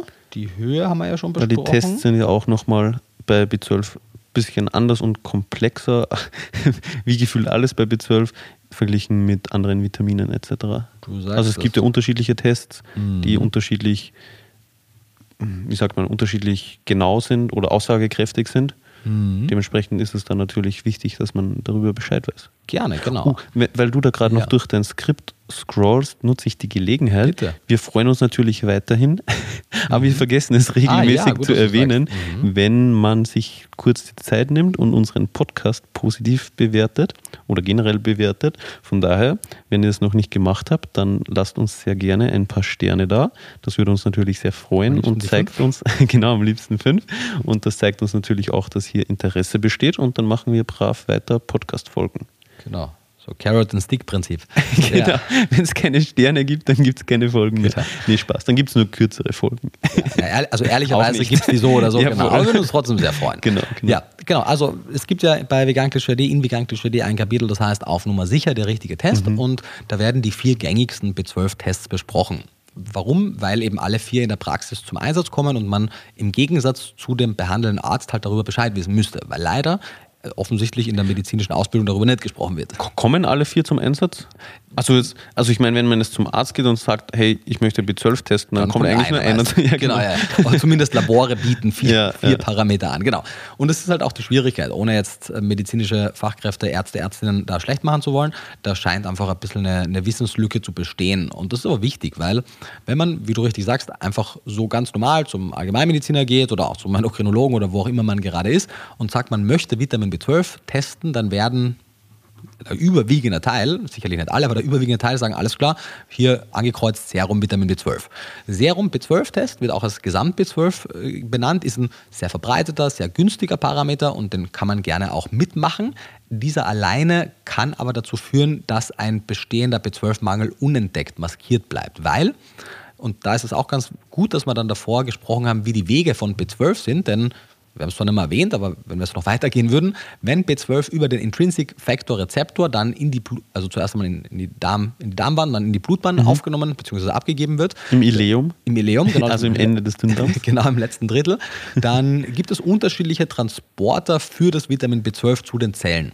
Mhm. Und nur Transkobalamin, ein Transporter, der so heißt, bringt das B12 an die richtigen Stellen, beziehungsweise nur an Transkobalamin gebundenes B12 kann von den Zellen auch aufgenommen werden. Deswegen spricht man von dem sogenannten aktiven B12, wenn B12 an Transkobalamin gebunden wird. Mhm. Und nur ein Wert, der sich Holotranskobalamin nennt, kann eben den Anteil an aktiven B12 im Blut messen.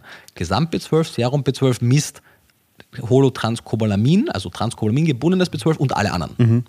Heißt das jetzt, also im Dünndarm mhm. bindet ja das B12 eben an den Intrinsic Factor. Mhm. Am Ende des Dünndarms mhm. wird dann das B12 über die Darmschleimhaut mhm. aufgenommen genau. die, oder gelangt über die Darmschleimhaut in die Blutbahn. Genau. Trennt es sich im Zuge dessen wieder vom Intrinsic Factor? Also es wird einmal in die Dünndarmschleimhaut aufgenommen. Das ist jetzt ja, muss man sich vorstellen, nicht ein, es wird von, vom Darm aufgenommen und in die Blutbahn abgegeben, sondern es wird einmal in die Darmschleimhaut aufgenommen und mhm. wird auch dort noch weiter verstoffwechselt. Mhm. Und in diesem Prozess wird es dann von seinem Intrinsic Factor okay. sozusagen entfernt und wird dann mit neuen erneut Transportpartnern gebunden. Okay, genau. Eben das Holo, also unter anderem das Holotranscobalamin. Genau, das Transkobalamin, das Transkobalamin, genau, ist ein Transporter und weil eben der Anteil an Transkobalamin gebundenem B12 von Mensch zu Mensch variiert, kann man jetzt auch nicht einfach sagen, man misst Serum B12 und hat einen Schlüssel, so und so viel Prozent davon mhm. sind aktiv, weil dann würde das ja auch reichen, sondern optimalerweise misst man eben den aktiven Anteil, mhm. um sicher zu gehen.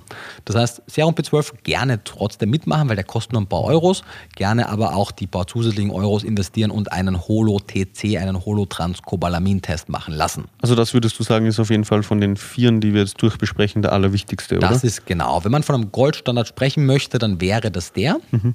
Er, ist, er zeigt eben den, den Anteil an aktiven B12 auf. Der Holotranscobalamin-Wert hat den Vorteil, dass er auch auf beginnende Mängel sensibel ist. Das heißt, wenn wir über mehrere Wochen und Monate hinweg weniger B12 zuführen, wird es im Serum B12-Wert lange Zeit noch nicht ersichtlich mhm. werden. Der Holo-TC-Wert zeigt das aber früher an, weil er schneller sinkt. Hat das auch mit dem mhm. Speicher zu tun?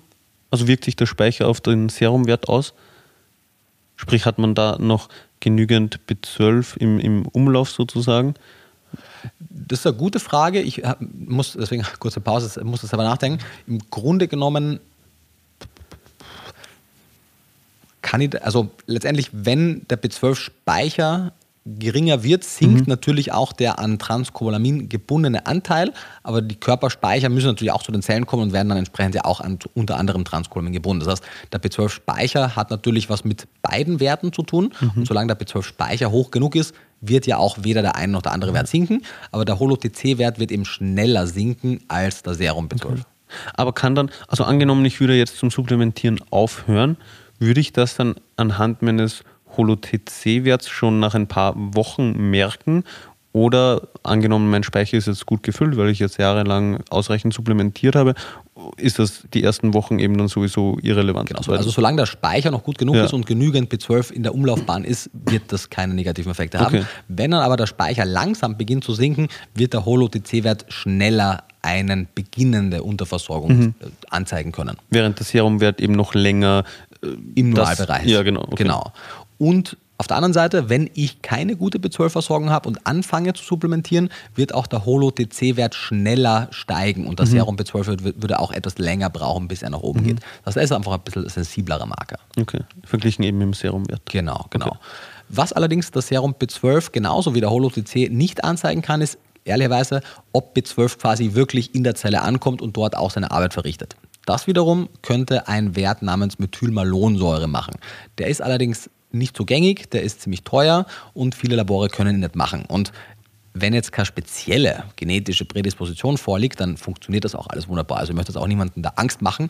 Grundsätzlich ein Holo-TC-Test erfüllt seinen Zweck. Aber mhm. wenn man es ganz genau wissen möchte und man ein Labor findet, das das macht, könnte man, und das ist dann ein Urintest, alles andere ich ist ein Bluttest, ja, genau, okay. das ist ein Urintest, könnte man Methylmalonsäure mitmachen. Bei der Gelegenheit kann man auch direkt Jod mitmessen lassen. Oder? Genau, wenn man schon einen Urintest macht, genau, Jodurin dazu machen, ist eine gute Idee. Im Gegensatz zum B12 Serum und, Homo, äh, und Holotranscolaminwert, wo man ja höhere Werte haben möchte, weil ein, ein, höherer Wert eine bessere Versorgung als ein schlechterer Wert anzeigt, wenig mhm. überraschend, ist es bei der Methylmalonsäure so, dass ein geringerer Wert hier gut ist, weil wir wollen eben nicht zu viel Methylmalonsäure haben. Das zeigt eine schlechtere B12-Versorgung an. Okay, weil es misst ja eben nicht die Menge an B12, sondern die Menge an Methylmalonsäure und bei wenig B12 wird da mehr davon gebildet. Genau, also Serum und Holo-TC heißt es ja, ab diesem Wert mhm. ist man gut versorgt. Ja. Wobei die ja auch nicht unendlich hoch sein soll. Richtig, nee, es gibt von so, bis, ja, aber es ist genau. zumindest ein, ein Ab ja. und also ein größer als und mhm. bei Methylmalonsäure und bei Homozystein, der vierte Wert, den wir noch besprechen, heißt es ein kleiner, kleiner als. Mhm. Genau. Das also das am Anfang ist, also alles von 0 bis so mhm. und so ist im grünen Bereich genau. und über was auch immer genau, dann der Grenzbereich ist. ist bei Methylmalonsäure ist es 270 ja. genau, äh, Nanomol pro Liter. Okay. Aber auch hier, die, man, das kann man sich jetzt wahrscheinlich merken, wenn wir die Zahlen nennen. Man kann, A, wie gesagt, wir haben in den, in den B12-Beiträgen auf Instagram mhm. haben wir die Werte aufgeschrieben. Ansonsten Vegan-Klischee, kann man die alle nachlesen. Packen wir auch wieder in die Shownotes. Genau. Und gegebenenfalls haben ja auch die Labore, also die weisen ja normalerweise auch die Grenzwerte aus genau. und haben ja oft auch eigene. Genau, man beim Serum B12 kann es sein, dass manche Laborwerte vielleicht den Grenzwert etwas, etwas zu niedrig ansetzen. Wir mhm. können es ja auch kurz dazu sagen. Aus meiner Sicht machen Serum B12-Werte ab 400 Nanogramm pro Liter Sinn, Holo-TC-Werte ab 50 Pikomol pro Liter. Und bis? Ähm, also weil beim Serum sind es ja, glaube ich, bis 8 oder 900.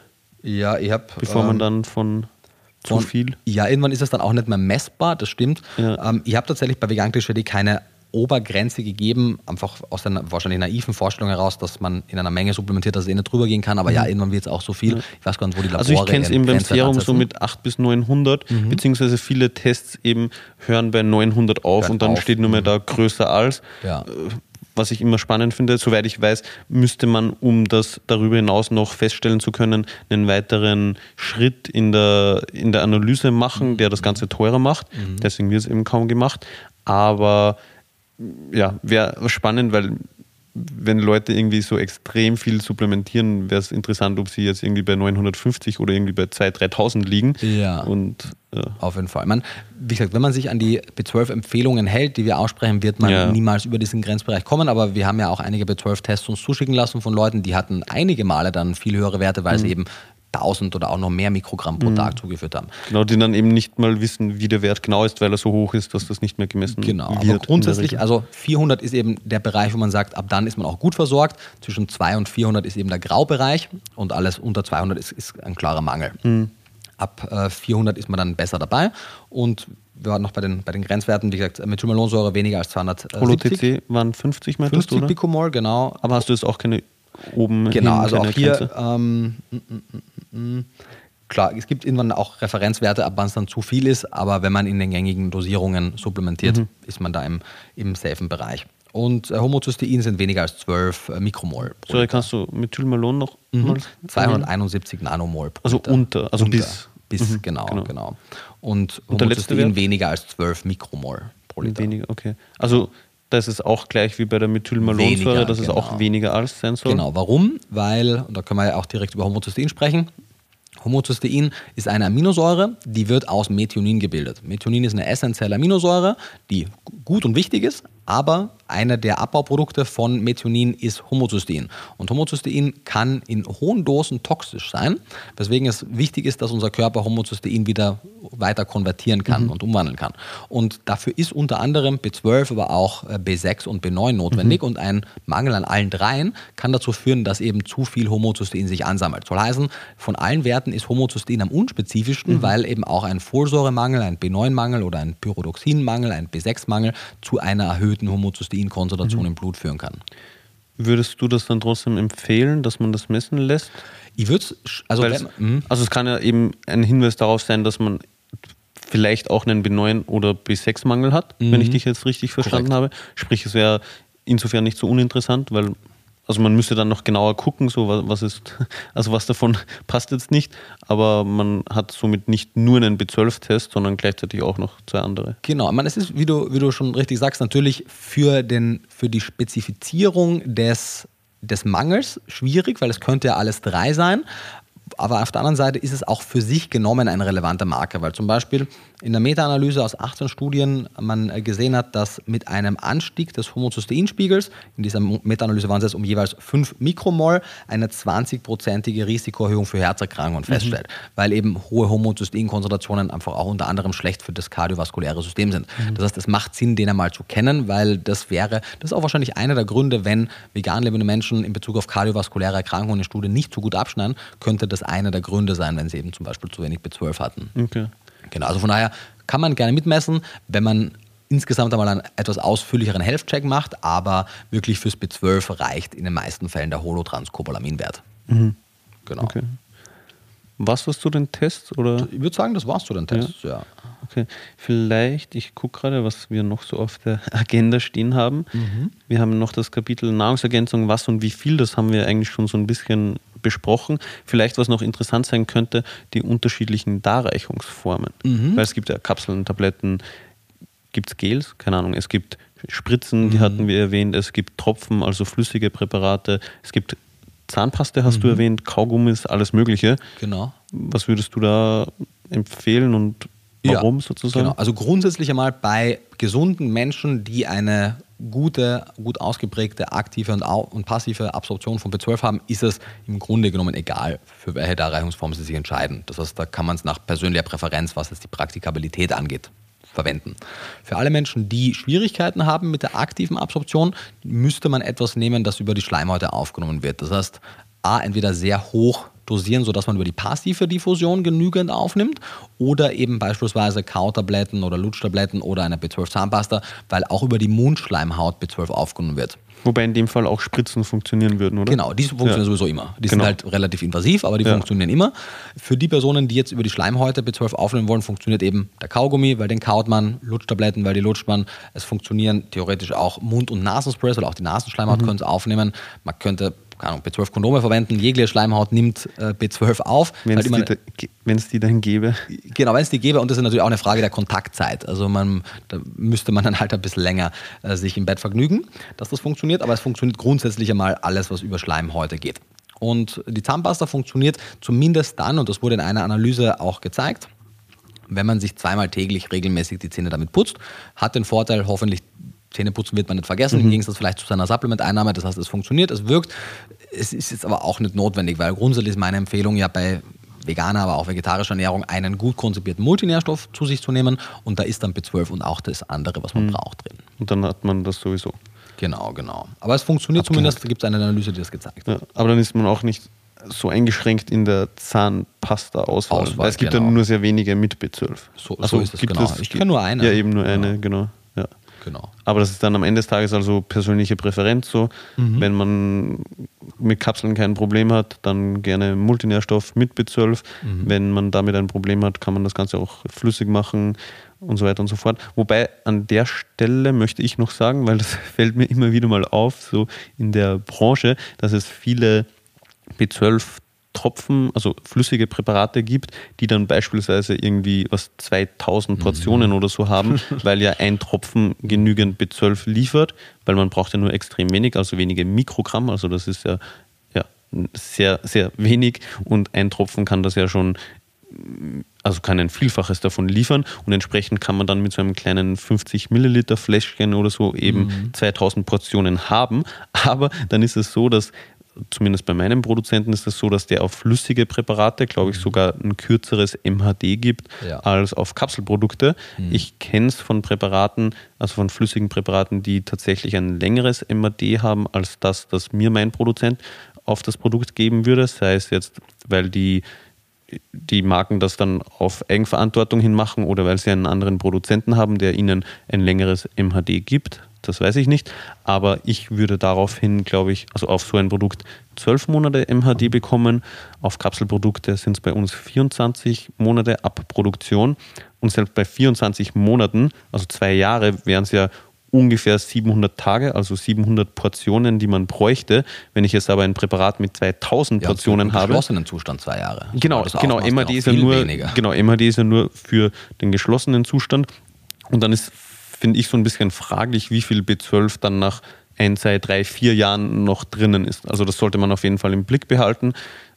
oder ja, mal gehört haben, wenn man eben so Tropfen hat und das Präparat irgendwie schon drei Jahre alt ist, also die Wahrscheinlichkeit, dass da nicht mehr das drinnen ist, was drinnen sein sollte oder was mhm. anfänglich drinnen war, ist sehr hoch. Ja, vor allem, weil auch einige von diesen Tropfenpräparaten ja reines Methylcobalamin sind, was ja mhm. auch weniger stabil ist. Letztendlich, es gibt natürlich auch Tropfen, die geringer dosiert sind, aber ich glaube, ich weiß auch, welche zwei Marken du im Hinterkopf hattest, die du da gesehen hast. Das sind lustigerweise auch beides Marken, die hatten halt diese Dosierung schon seit sehr langer Zeit und haben dann, weil sie halt gemerkt haben, ob sie jetzt unsere Beiträge gelesen haben oder andere, keine Ahnung, dass sie halt viel zu hoch dosieren, haben dann halt die Dosierung einfach runtergegeben. Weil früher hieß es dann, nehmen Sie, keine Ahnung, fünf Tropfen A200 mhm. Mikrogramm und dann hieß es, nehmen Sie plötzlich einen Tropfen A200 Mikrogramm, mhm. immer noch mehr als es sein muss, aber dann hatte man plötzlich viel zu viele Portionen drin.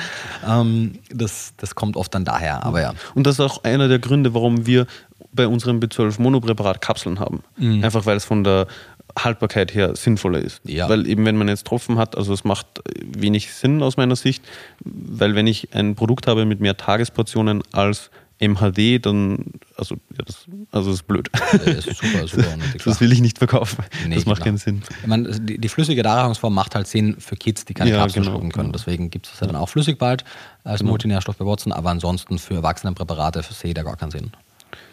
Cool. Genau, äh, deinen, deinen Teil auch genutzt, um mal zu gucken, ob wir noch etwas nicht besprochen haben. Ich ja. habe jetzt eigentlich nur noch die Frage der B12-Anreicherung in Pflanzen, die wir noch nicht gemacht haben. Die anderen Aspekte haben wir, glaube ich, schon gesprochen. Ja, voll. Also ich habe auch nebenbei geguckt und mir wäre sonst nichts mehr aufgefallen. Ich hätte noch mal kurz, also Krebs hattest du angesprochen, vielleicht nochmal mhm. zusammengefasst in zwei Sätzen oder so, genau. weil ich es gern nochmal betont hätte. Ja. Aber magst du noch über die Anreicherung in Pflanzen oder in pflanzlichen Produkten sprechen davor?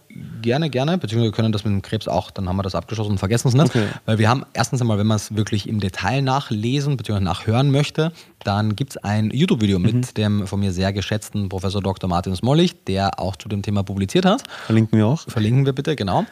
Und letztendlich, was zeigen die Analysen? Die ah, vielleicht kurz, mhm. du hattest ja vorhin erwähnt, dass B12, also wenn ich es jetzt mhm. richtig im Kopf habe, du meintest ja, B12 verursacht keinen Krebs, mhm. aber es ist in der Entwicklung von Krebszellen beteiligt und kann das dann wenn man Krebs hat, begünstigen. Ja, also B12 ist halt an der Zellteilung per se ja. beteiligt und entsprechend natürlich auch an der Zellteilung von sämtlichen Zellen, auch von entarteten. Und daher ist es, und das zeigt auch eine, eine sehr hochwertige Analyse, wo anhand einer Mendelschen Randomisierung gearbeitet wurde. Das heißt, vereinfacht gesagt, dass man Beobachtungsstudien, die ja Cause and Effect, also die Unterscheidung zwischen Korrelation und kausalem Zusammenhang, nicht wirklich darstellen können. Mit gewissen statistischen Methoden wie so einer Mendelschen Randomisierung kommt man aber eher in einen Bereich, wo man eben Cause and Effect auch tatsächlich trennen kann oder beziehungsweise Cause and Effect zeigen kann, Kausalität von Korrelation trennen kann.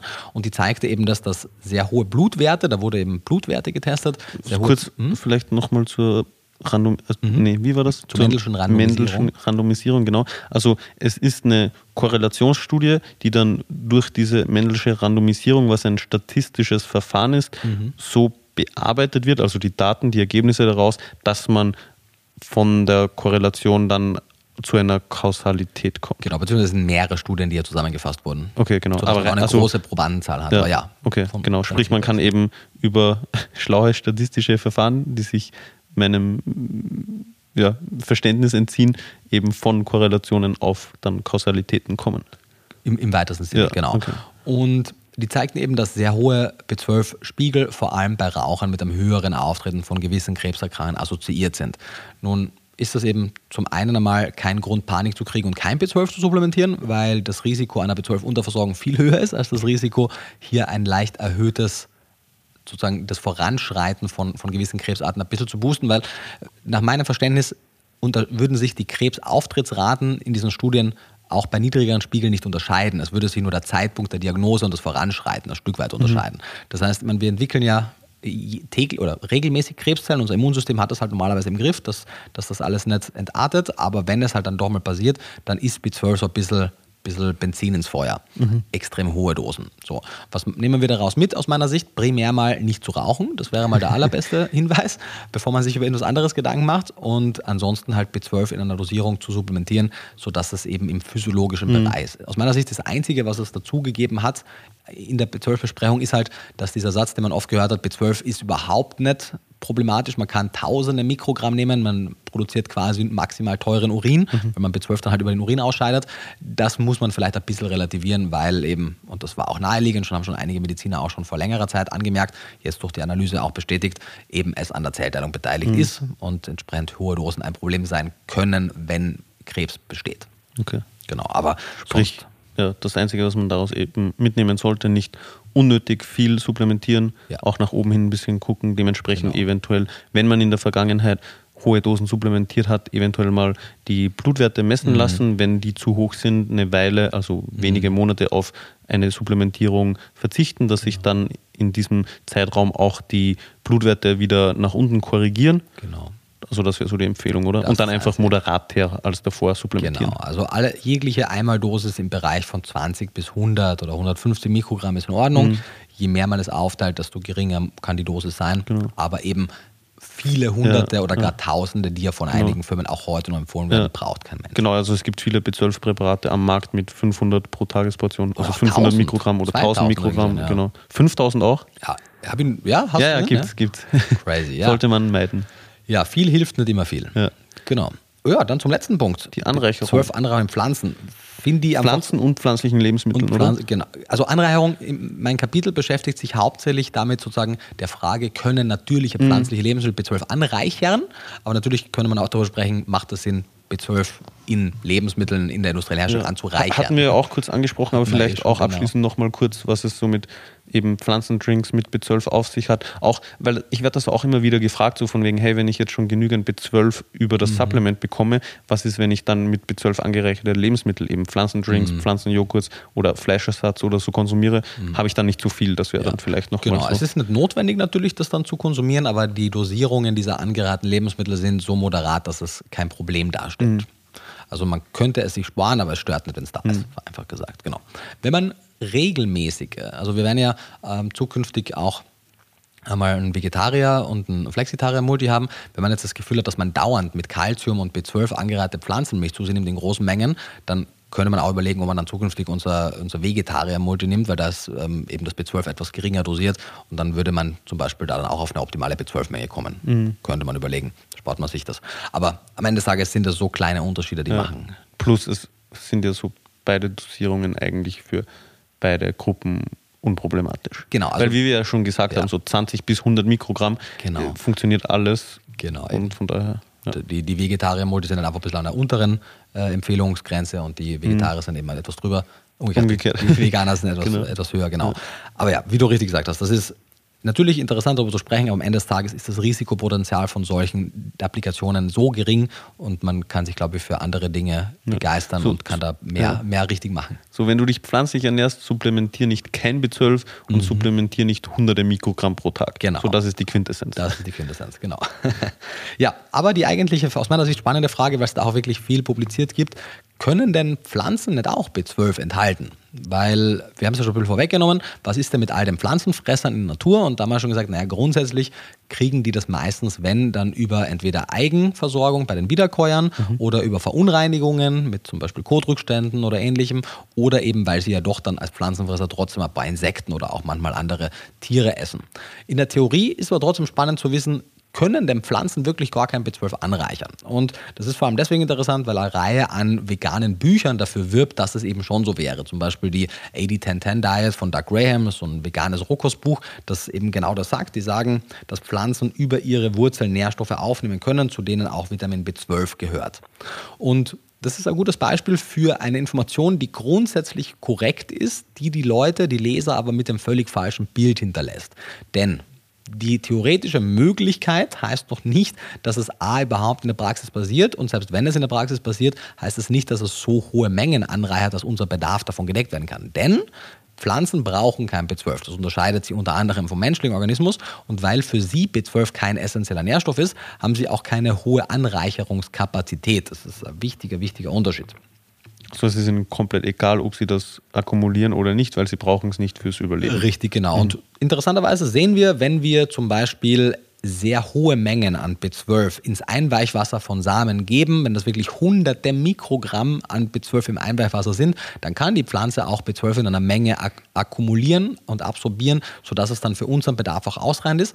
Aber dann hat man ja erst wieder supplementiert über den Umweg der Pflanze. Und es ist ja nur ein Bruchteil davon, oder? Genau, also die, müsste, es, ja, man könnte man kriegt viel zu und genau. bekommt wenig dann in das pflanzliche Lebensmittel. Genau, wenn man noch das mit allen Pflanzen ja. machen würde, würde das rein für die Bedarfsdeckung. Aber warum sollte man mhm. das denn tun? Mhm. Es ist so, wie wenn Leute sich darüber aufregen, dass ja Mischköstler auch supplementieren über den Umweg des Tieres, mhm. weil in der Mischkost das Futter angereiht wird.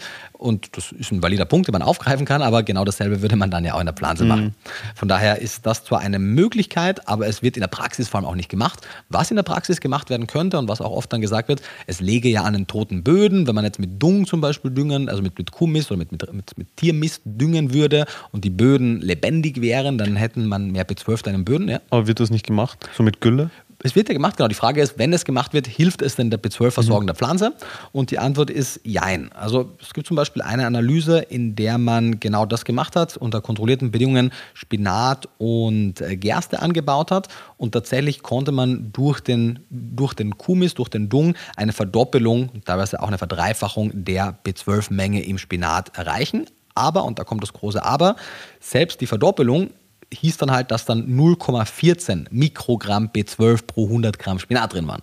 Das heißt, man müsste ungefähr, damit man Sorry, auf die 0,14 mhm. Milligramm oder nee, Mikrogramm. Mikrogramm. Das heißt, man müsste okay. drei Kilo Spinat essen, um die DG-Empfehlungen für okay. B12 zu erreichen. Ja, mache ich ja täglich. Genau. Macht man nicht, du sagst es, genau. Von daher, und wenn man dann jetzt das noch optimieren würde, vielleicht kommt man statt einer Verdoppelung auch auf eine Vervierfachung, dann sind es halt plötzlich nur noch, keine Ahnung, eineinhalb Kilo Spinat. Das wäre dann der Fall, an dem einem die Oxalsäure in der Spinatmenge Probleme bereiten würde, wie wir genau. in der genau. letzten Folge genau. besprochen Bevor haben. man es mit 12 gedeckt hat, wird die Oxalsäure ja. Probleme machen. Genau. Okay. Jetzt kann man sagen, na, dann reichern wir halt Grünkohl an, okay, aber man merkt schon, es ist einfach, in der Praxis wird das ja. nicht helfen. Ja. Was man aber machen könnte, und das war das, was wir auch am Anfang gesagt haben, man könnte natürlich über optimierte Produktionsmethoden, und da kann man jetzt natürlich etwas über Supplements zugeben, aber kann man sagen, er ist zu unnatürlich und zu verschwenderisch. Man könnte einfach klug fermentieren. Das heißt, es gibt zum Beispiel eine Analyse mit Sauerkraut, wo durch Propionibakterien 7,2 ähm, Mikrogramm überwiegend bioverfügbares B12 pro 100 Gramm enthalten waren. Das heißt, mit 50 Gramm Sauerkraut hat man das mhm. Tagesbedarf gedeckt. Also wir haben ja etabliert, dass B12 nur von Bakterien produziert mhm. wird und was wollte ich gerade noch sagen? Genau, im Zuge einer Fermentation mhm. sind ja immer Bakterien involviert. involviert genau. genau. wobei natürlich, wenn wir jetzt nicht spezielle Bakterien hinzugeben, wir natürlich auch nicht so gut kontrollieren können, welche Bakterienstämme mhm. sich da kultivieren. Von daher wurden hier halt explizit auch gewisse mhm. Bakterien mhm. beigegeben. Was im Normalfall eben nicht gemacht wird. Also man kann ja auch genau. zu Hause Sauerkraut machen, aber genau. das macht man ja dann mit den Bakterien, die auf dem Krautkopf, den man zubereitet, schon drauf sind. Also genau. gibt man ja meines Wissens nichts zu genau. und dann hat man ja keine Ahnung, was das Genau, das heißt eben in der, in der Zuhause-Anwendung ist es dann eben mhm. auch quasi ein Glücksspiel. Mhm. Aber wenn man auf einer, sagen wir mal, industrialisierten Ebene Sauerkraut produziert, könnte man das standardisieren, mhm. indem man die ja. dazu gibt. Plus, was finde ich aus meiner Sicht noch dazu kommt, so wer isst täglich Sauerkraut? Richtig, genau. Also ich persönlich mag Sauerkraut, aber ich mag es warm mehr als kalt. Wobei, also die. Man könnte es auch erwärmen. Man könnte es auch erwärmen, oder? So weil dann. Empfindlich, genau. Ja, aber man tötet dadurch die Bakterien, genau, aber die haben ja ihren Job schon ja, erledigt. Genau, genau. genau, Okay, aber obwohl ich Sauerkraut gerne mag, esse ich es bei weitem nicht täglich, sondern eher dreimal im Jahr oder so. Ja, ja voll. Wobei man natürlich sagen muss, was mit dem Sauerkraut funktioniert, funktioniert auch mit anderen Lebensmitteln, ja, aber man genau. müsste halt dann regelmäßig was Fermentiertes genau. essen. Was extrem gesund wäre, aber erneut, also Genau, wie praxisrelevant ich ist trotzdem es. nicht. Es gibt auch eine Untersuchung, wo mit dem Lactobacillus reuteri Sojajoghurt gemacht wurde. Da hat man sogar 18 Mikrogramm mhm. Vitamin B12 pro 100 Gramm Joghurt bekommen. Da kann man sagen, naja, Joghurt und Milchprodukte, mhm. vegane isst man vielleicht regelmäßiger. das wäre schon eher was, was ich mir vorstellen könnte. Genau, aber erneut, so nimm doch einfach den Multinährstoff, weil es ist ja nicht nur B12, wie wir ja mhm. schon mehrfach betont haben. Und bis eine Lebensmittelanreicherung nicht breitflächig sinnvoll umgesetzt wird, geht es halt um mehrere Nährstoffe und dann ist man am besten versorgt mit einem gut konzipierten Multinährstoff. Mhm. Genau. Und letzte Sache vielleicht noch, dann bin ich zumindest mit meinem äh, Ding durch. Äh, wie ist es denn mit Algen? Weil die werden oft als vielversprechende B12-Pelle ja, genannt. Ja, das wollte ich noch ansprechen. Mhm. Ja, perfekt. Weil da kommen wir auch zum Thema der Analoga, Analoga. Der Analoga, jawohl. Spricht man, wie spricht man das auch? Ja, aus? du, ist eine gute Frage. Ich spreche es Analoga aus, dann ist es auch nicht unverständlich, dass es nicht ein anderes Wort ist. Ja. okay. Genau, aber keine Ahnung, wie man es korrekt dann aussprechen würde in der Wissenschaft. Ja, ja bitte. Also es gibt ja so roundabout 40.000 äh, unterschiedliche Algenarten, also immens, immens viele verschiedene Algenarten. Und bei am Ja. ja. Viele davon sind ja in Wahrheit Auch keine Mikroorganismen, Genau, oder? manche, genau, manche Algen sind Bakterien, Spirulina Genau, zum Beispiel. genau, und deswegen Also ist ja auch nachvollziehbar, dass die B12 machen können. Genau, oder eben auch teilweise in Synergie mit, Bakt- Mhm. selbst wenn sie selbst Pflanzen sind, teilweise in Synergie leben mit zum Beispiel B12-produzierenden Mhm. Bakterien.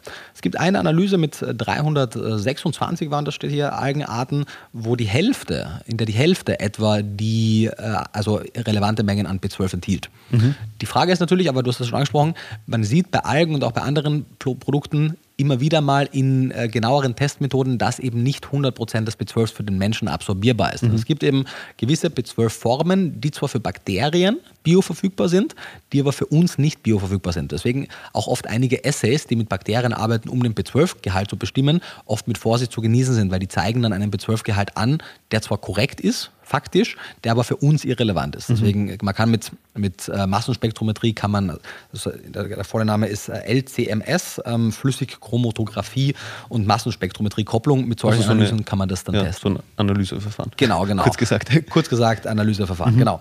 Und das, ja, es, es scheint im, im, im Algenreich einige Anwärter zu geben. Chlorella ist die vielversprechendste, wobei man aber auch hier sagen muss, nicht jede Chlorella immer, sondern halt unter den richtigen Anbaumethoden. Aber ist das dann, weil du meintest, es kann dann nicht aufgenommen werden Also vom es kann, Menschen? äh, aufgenommen schon, aber es ist halt nicht bioverfügbar. Genau. Aber ist es dann nicht sogar so, dass es mh, es blockt ja auch, oder? Im- im- also es im ist nicht nur Fall nicht gut, sondern es hat ja negative Effekte, oder? Genau, also im schlimmsten Fall könnte es passieren, dass es quasi den Intrinsic Factor Rezeptor Mhm. blockiert mit nicht bioverfügbarem B12. Das könnte in der Theorie passieren. Genau. Genau. Wie Was- viel das dann tatsächlich beiträgt, ist fraglich, aber es könnte passieren. ja. Also auf jeden Fall ein Grund zur Vorsicht. Genau, also man könnte zum Beispiel bei, bei Spirulina weiß man es. Spirulina enthält viel B12 und der überwiegende Teil der Spirulina-Alge sind B12-Analoga. Mhm. Und wenn man jetzt sehr genau sein möchte, würde man die, Supplement, die Supplementierung mit Spirulina nicht zum selben Zeitpunkt machen Mhm. wie eine B12-Dosierung, eine höhere. Gibt es überhaupt einen Grund, Spirulina supplementieren zu wollen? Ne, Also einen, einen wichtigen, so, Ja, nee. der das also Geld wert ist? Spirulina ist ein nährstofffrei. Es wäre, finde ich, ein Grund, Spirulina als Lebensmittel zu kultivieren. Mhm. Und hast du mir das erzählt von diesem Spirulina-Aufstrich aus Österreich? Ah, ich Wo wir glaub- noch immer nicht wissen, wo der Ja. herkommt und wie der heißt? Ich bin mir, also es war irgendein Algenaufstrich, ich weiß nicht mehr, ob es Spirulina Okay. war. Ich war vor Jahren, also es war glaube ich so in meinem ersten Jahr, nachdem ich vegan wurde, auf einer Messe in Graz, Mhm. glaube ich, also in Österreich. Und da gab es irgendeinen so Produzenten von so einem Aufstrich aus irgendeiner Algenart, also Mhm. entweder Spirulina oder Chlorella oder so. Und der war so lecker, der war tiefgrün, Mhm. aber geschmacklich extrem gut, sehr cremig und natürlich extrem proteinreich und so. Ja. Und ja, ich weiß leider nicht Ja, mehr, wie der mir vor heißt. Jahren davon erzählt ja, ich weiß, immer noch ich heute weiß, daran.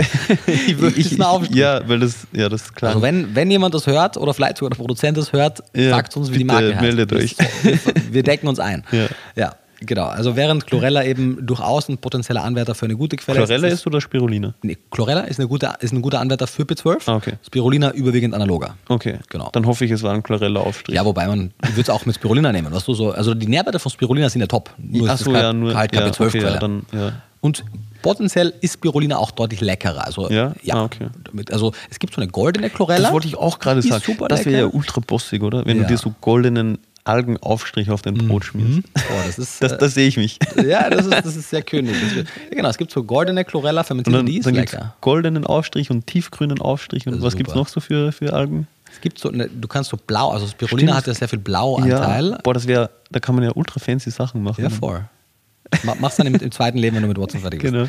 Genau. Aber okay, also Chlorella, nein, Spirulin, nee, umgekehrt. Chlorella Was potenziell B12 ja, betrifft? genau, Spirulina nein. Ja, Also okay. K- Spirulina klares Nein, was B12 Mhm, angeht. Chlorella ein grundsätzliches Ja, wobei eben die Anbaumethoden darauf da, da, dazu führen, ob ob und wie viel B12 Okay. drin ist. Es gibt zwei Analysen mit äh, B12, also mit, mit Chlorella, die die B12-Werte gemessen haben. Da hat man Werte festgestellt so von 200 Mikrogramm pro 100 Gramm Chlorella. Das ist ziemlich viel, weil du brauchst eben, wie Ja. gesagt, so 4, 5. Und es gibt eine Analyse, einmal wurden 8 Gramm getrockneter Chlorella gegeben und nach drei Monaten die Blutwerte gemessen und es zeigte sich eine Verbesserung des Gesamt-B12s und des Homozysteins. Jetzt kann man natürlich sagen, okay, Gesamt B12 ist jetzt nicht so aussagekräftig. Mhm. Homozystein könnte auch andere Werte natürlich betreffen, mhm. könnte B9 auch sein. Aber es gibt noch eine zweite Analyse, aber relativ klein, mit nur 17 Teilnehmern. Da wurden die Methylmalonsäurewerte bei 9 Gramm Chlorella innerhalb von 60 Tagen gemessen und die haben sich ein Drittel verbessert und auch der Homocysteinspiegel hat sich verbessert. Also das ist schon vielversprechend. Aber ist Methylmalonsäure, ist das, weil du meintest ja, das misst ja auch nicht das B12? Also Methylmalonsäure ist schon wirklich der Wert, Aber der ja auch wirklich zeigt, ob B12 intrazellulär funktioniert. Ah, okay. Also das ist hier wirklich also der beste okay. Wert in dem Aspekt. Okay. Also stimmt, okay, genau, genau. Genau, sie ist nur nicht so sensitiv, mhm. wie es jetzt da Genau, also es misst nicht die Menge an B12, aber die Wirkung von genau, B12. Genau, genau, so kann man okay. sagen. Okay. Genau. Aber ja, also das zeigt auf jeden Fall, da ist viel Potenzial. Generell Algen haben ein super Potenzial. Algen, Bakterien, äh, Pilze sind noch super un mhm un, ja, unzureichend erforschte und mhm. auch unzureichend in der Lebensindustrie verwendete ja. Nahrungsquellen ja. und Nährstoffquellen. Aber da glaube ich, kann sie noch viel tun. Bis dahin supplementieren wir bitte einfach B12. Synthetisches bzw. kultiviertes. Kultiviertes B12, genau. Ja, wunderbar. War auf jeden Fall wieder eine sehr spannende Folge. Es war mir wie immer ein, ein Blumenpflücken, oh, wie, du, wie du sagst. Und ja, ich freue mich, wenn wir uns in der nächsten Folge sprechen zu keine Ahnung welchem Thema. Das werden wir erst noch festlegen. Ich wünsche auf jeden Fall bis dahin. Idee? Ja, das wäre das wär wichtig. Ich wünsche bis dahin auf jeden Fall alles Gute und beste Gesundheit. Das äh, wünsche ich auch, dem schließe ich mich an. Und wenn man noch ein bisschen gehört hat, gerne eine Bewertung abgeben. Genau, gerne fünf Sterne. das wäre das wär sehr nett. Das wäre sehr nett. Dankeschön. Macht's gut. Bis bald. Ciao, ciao.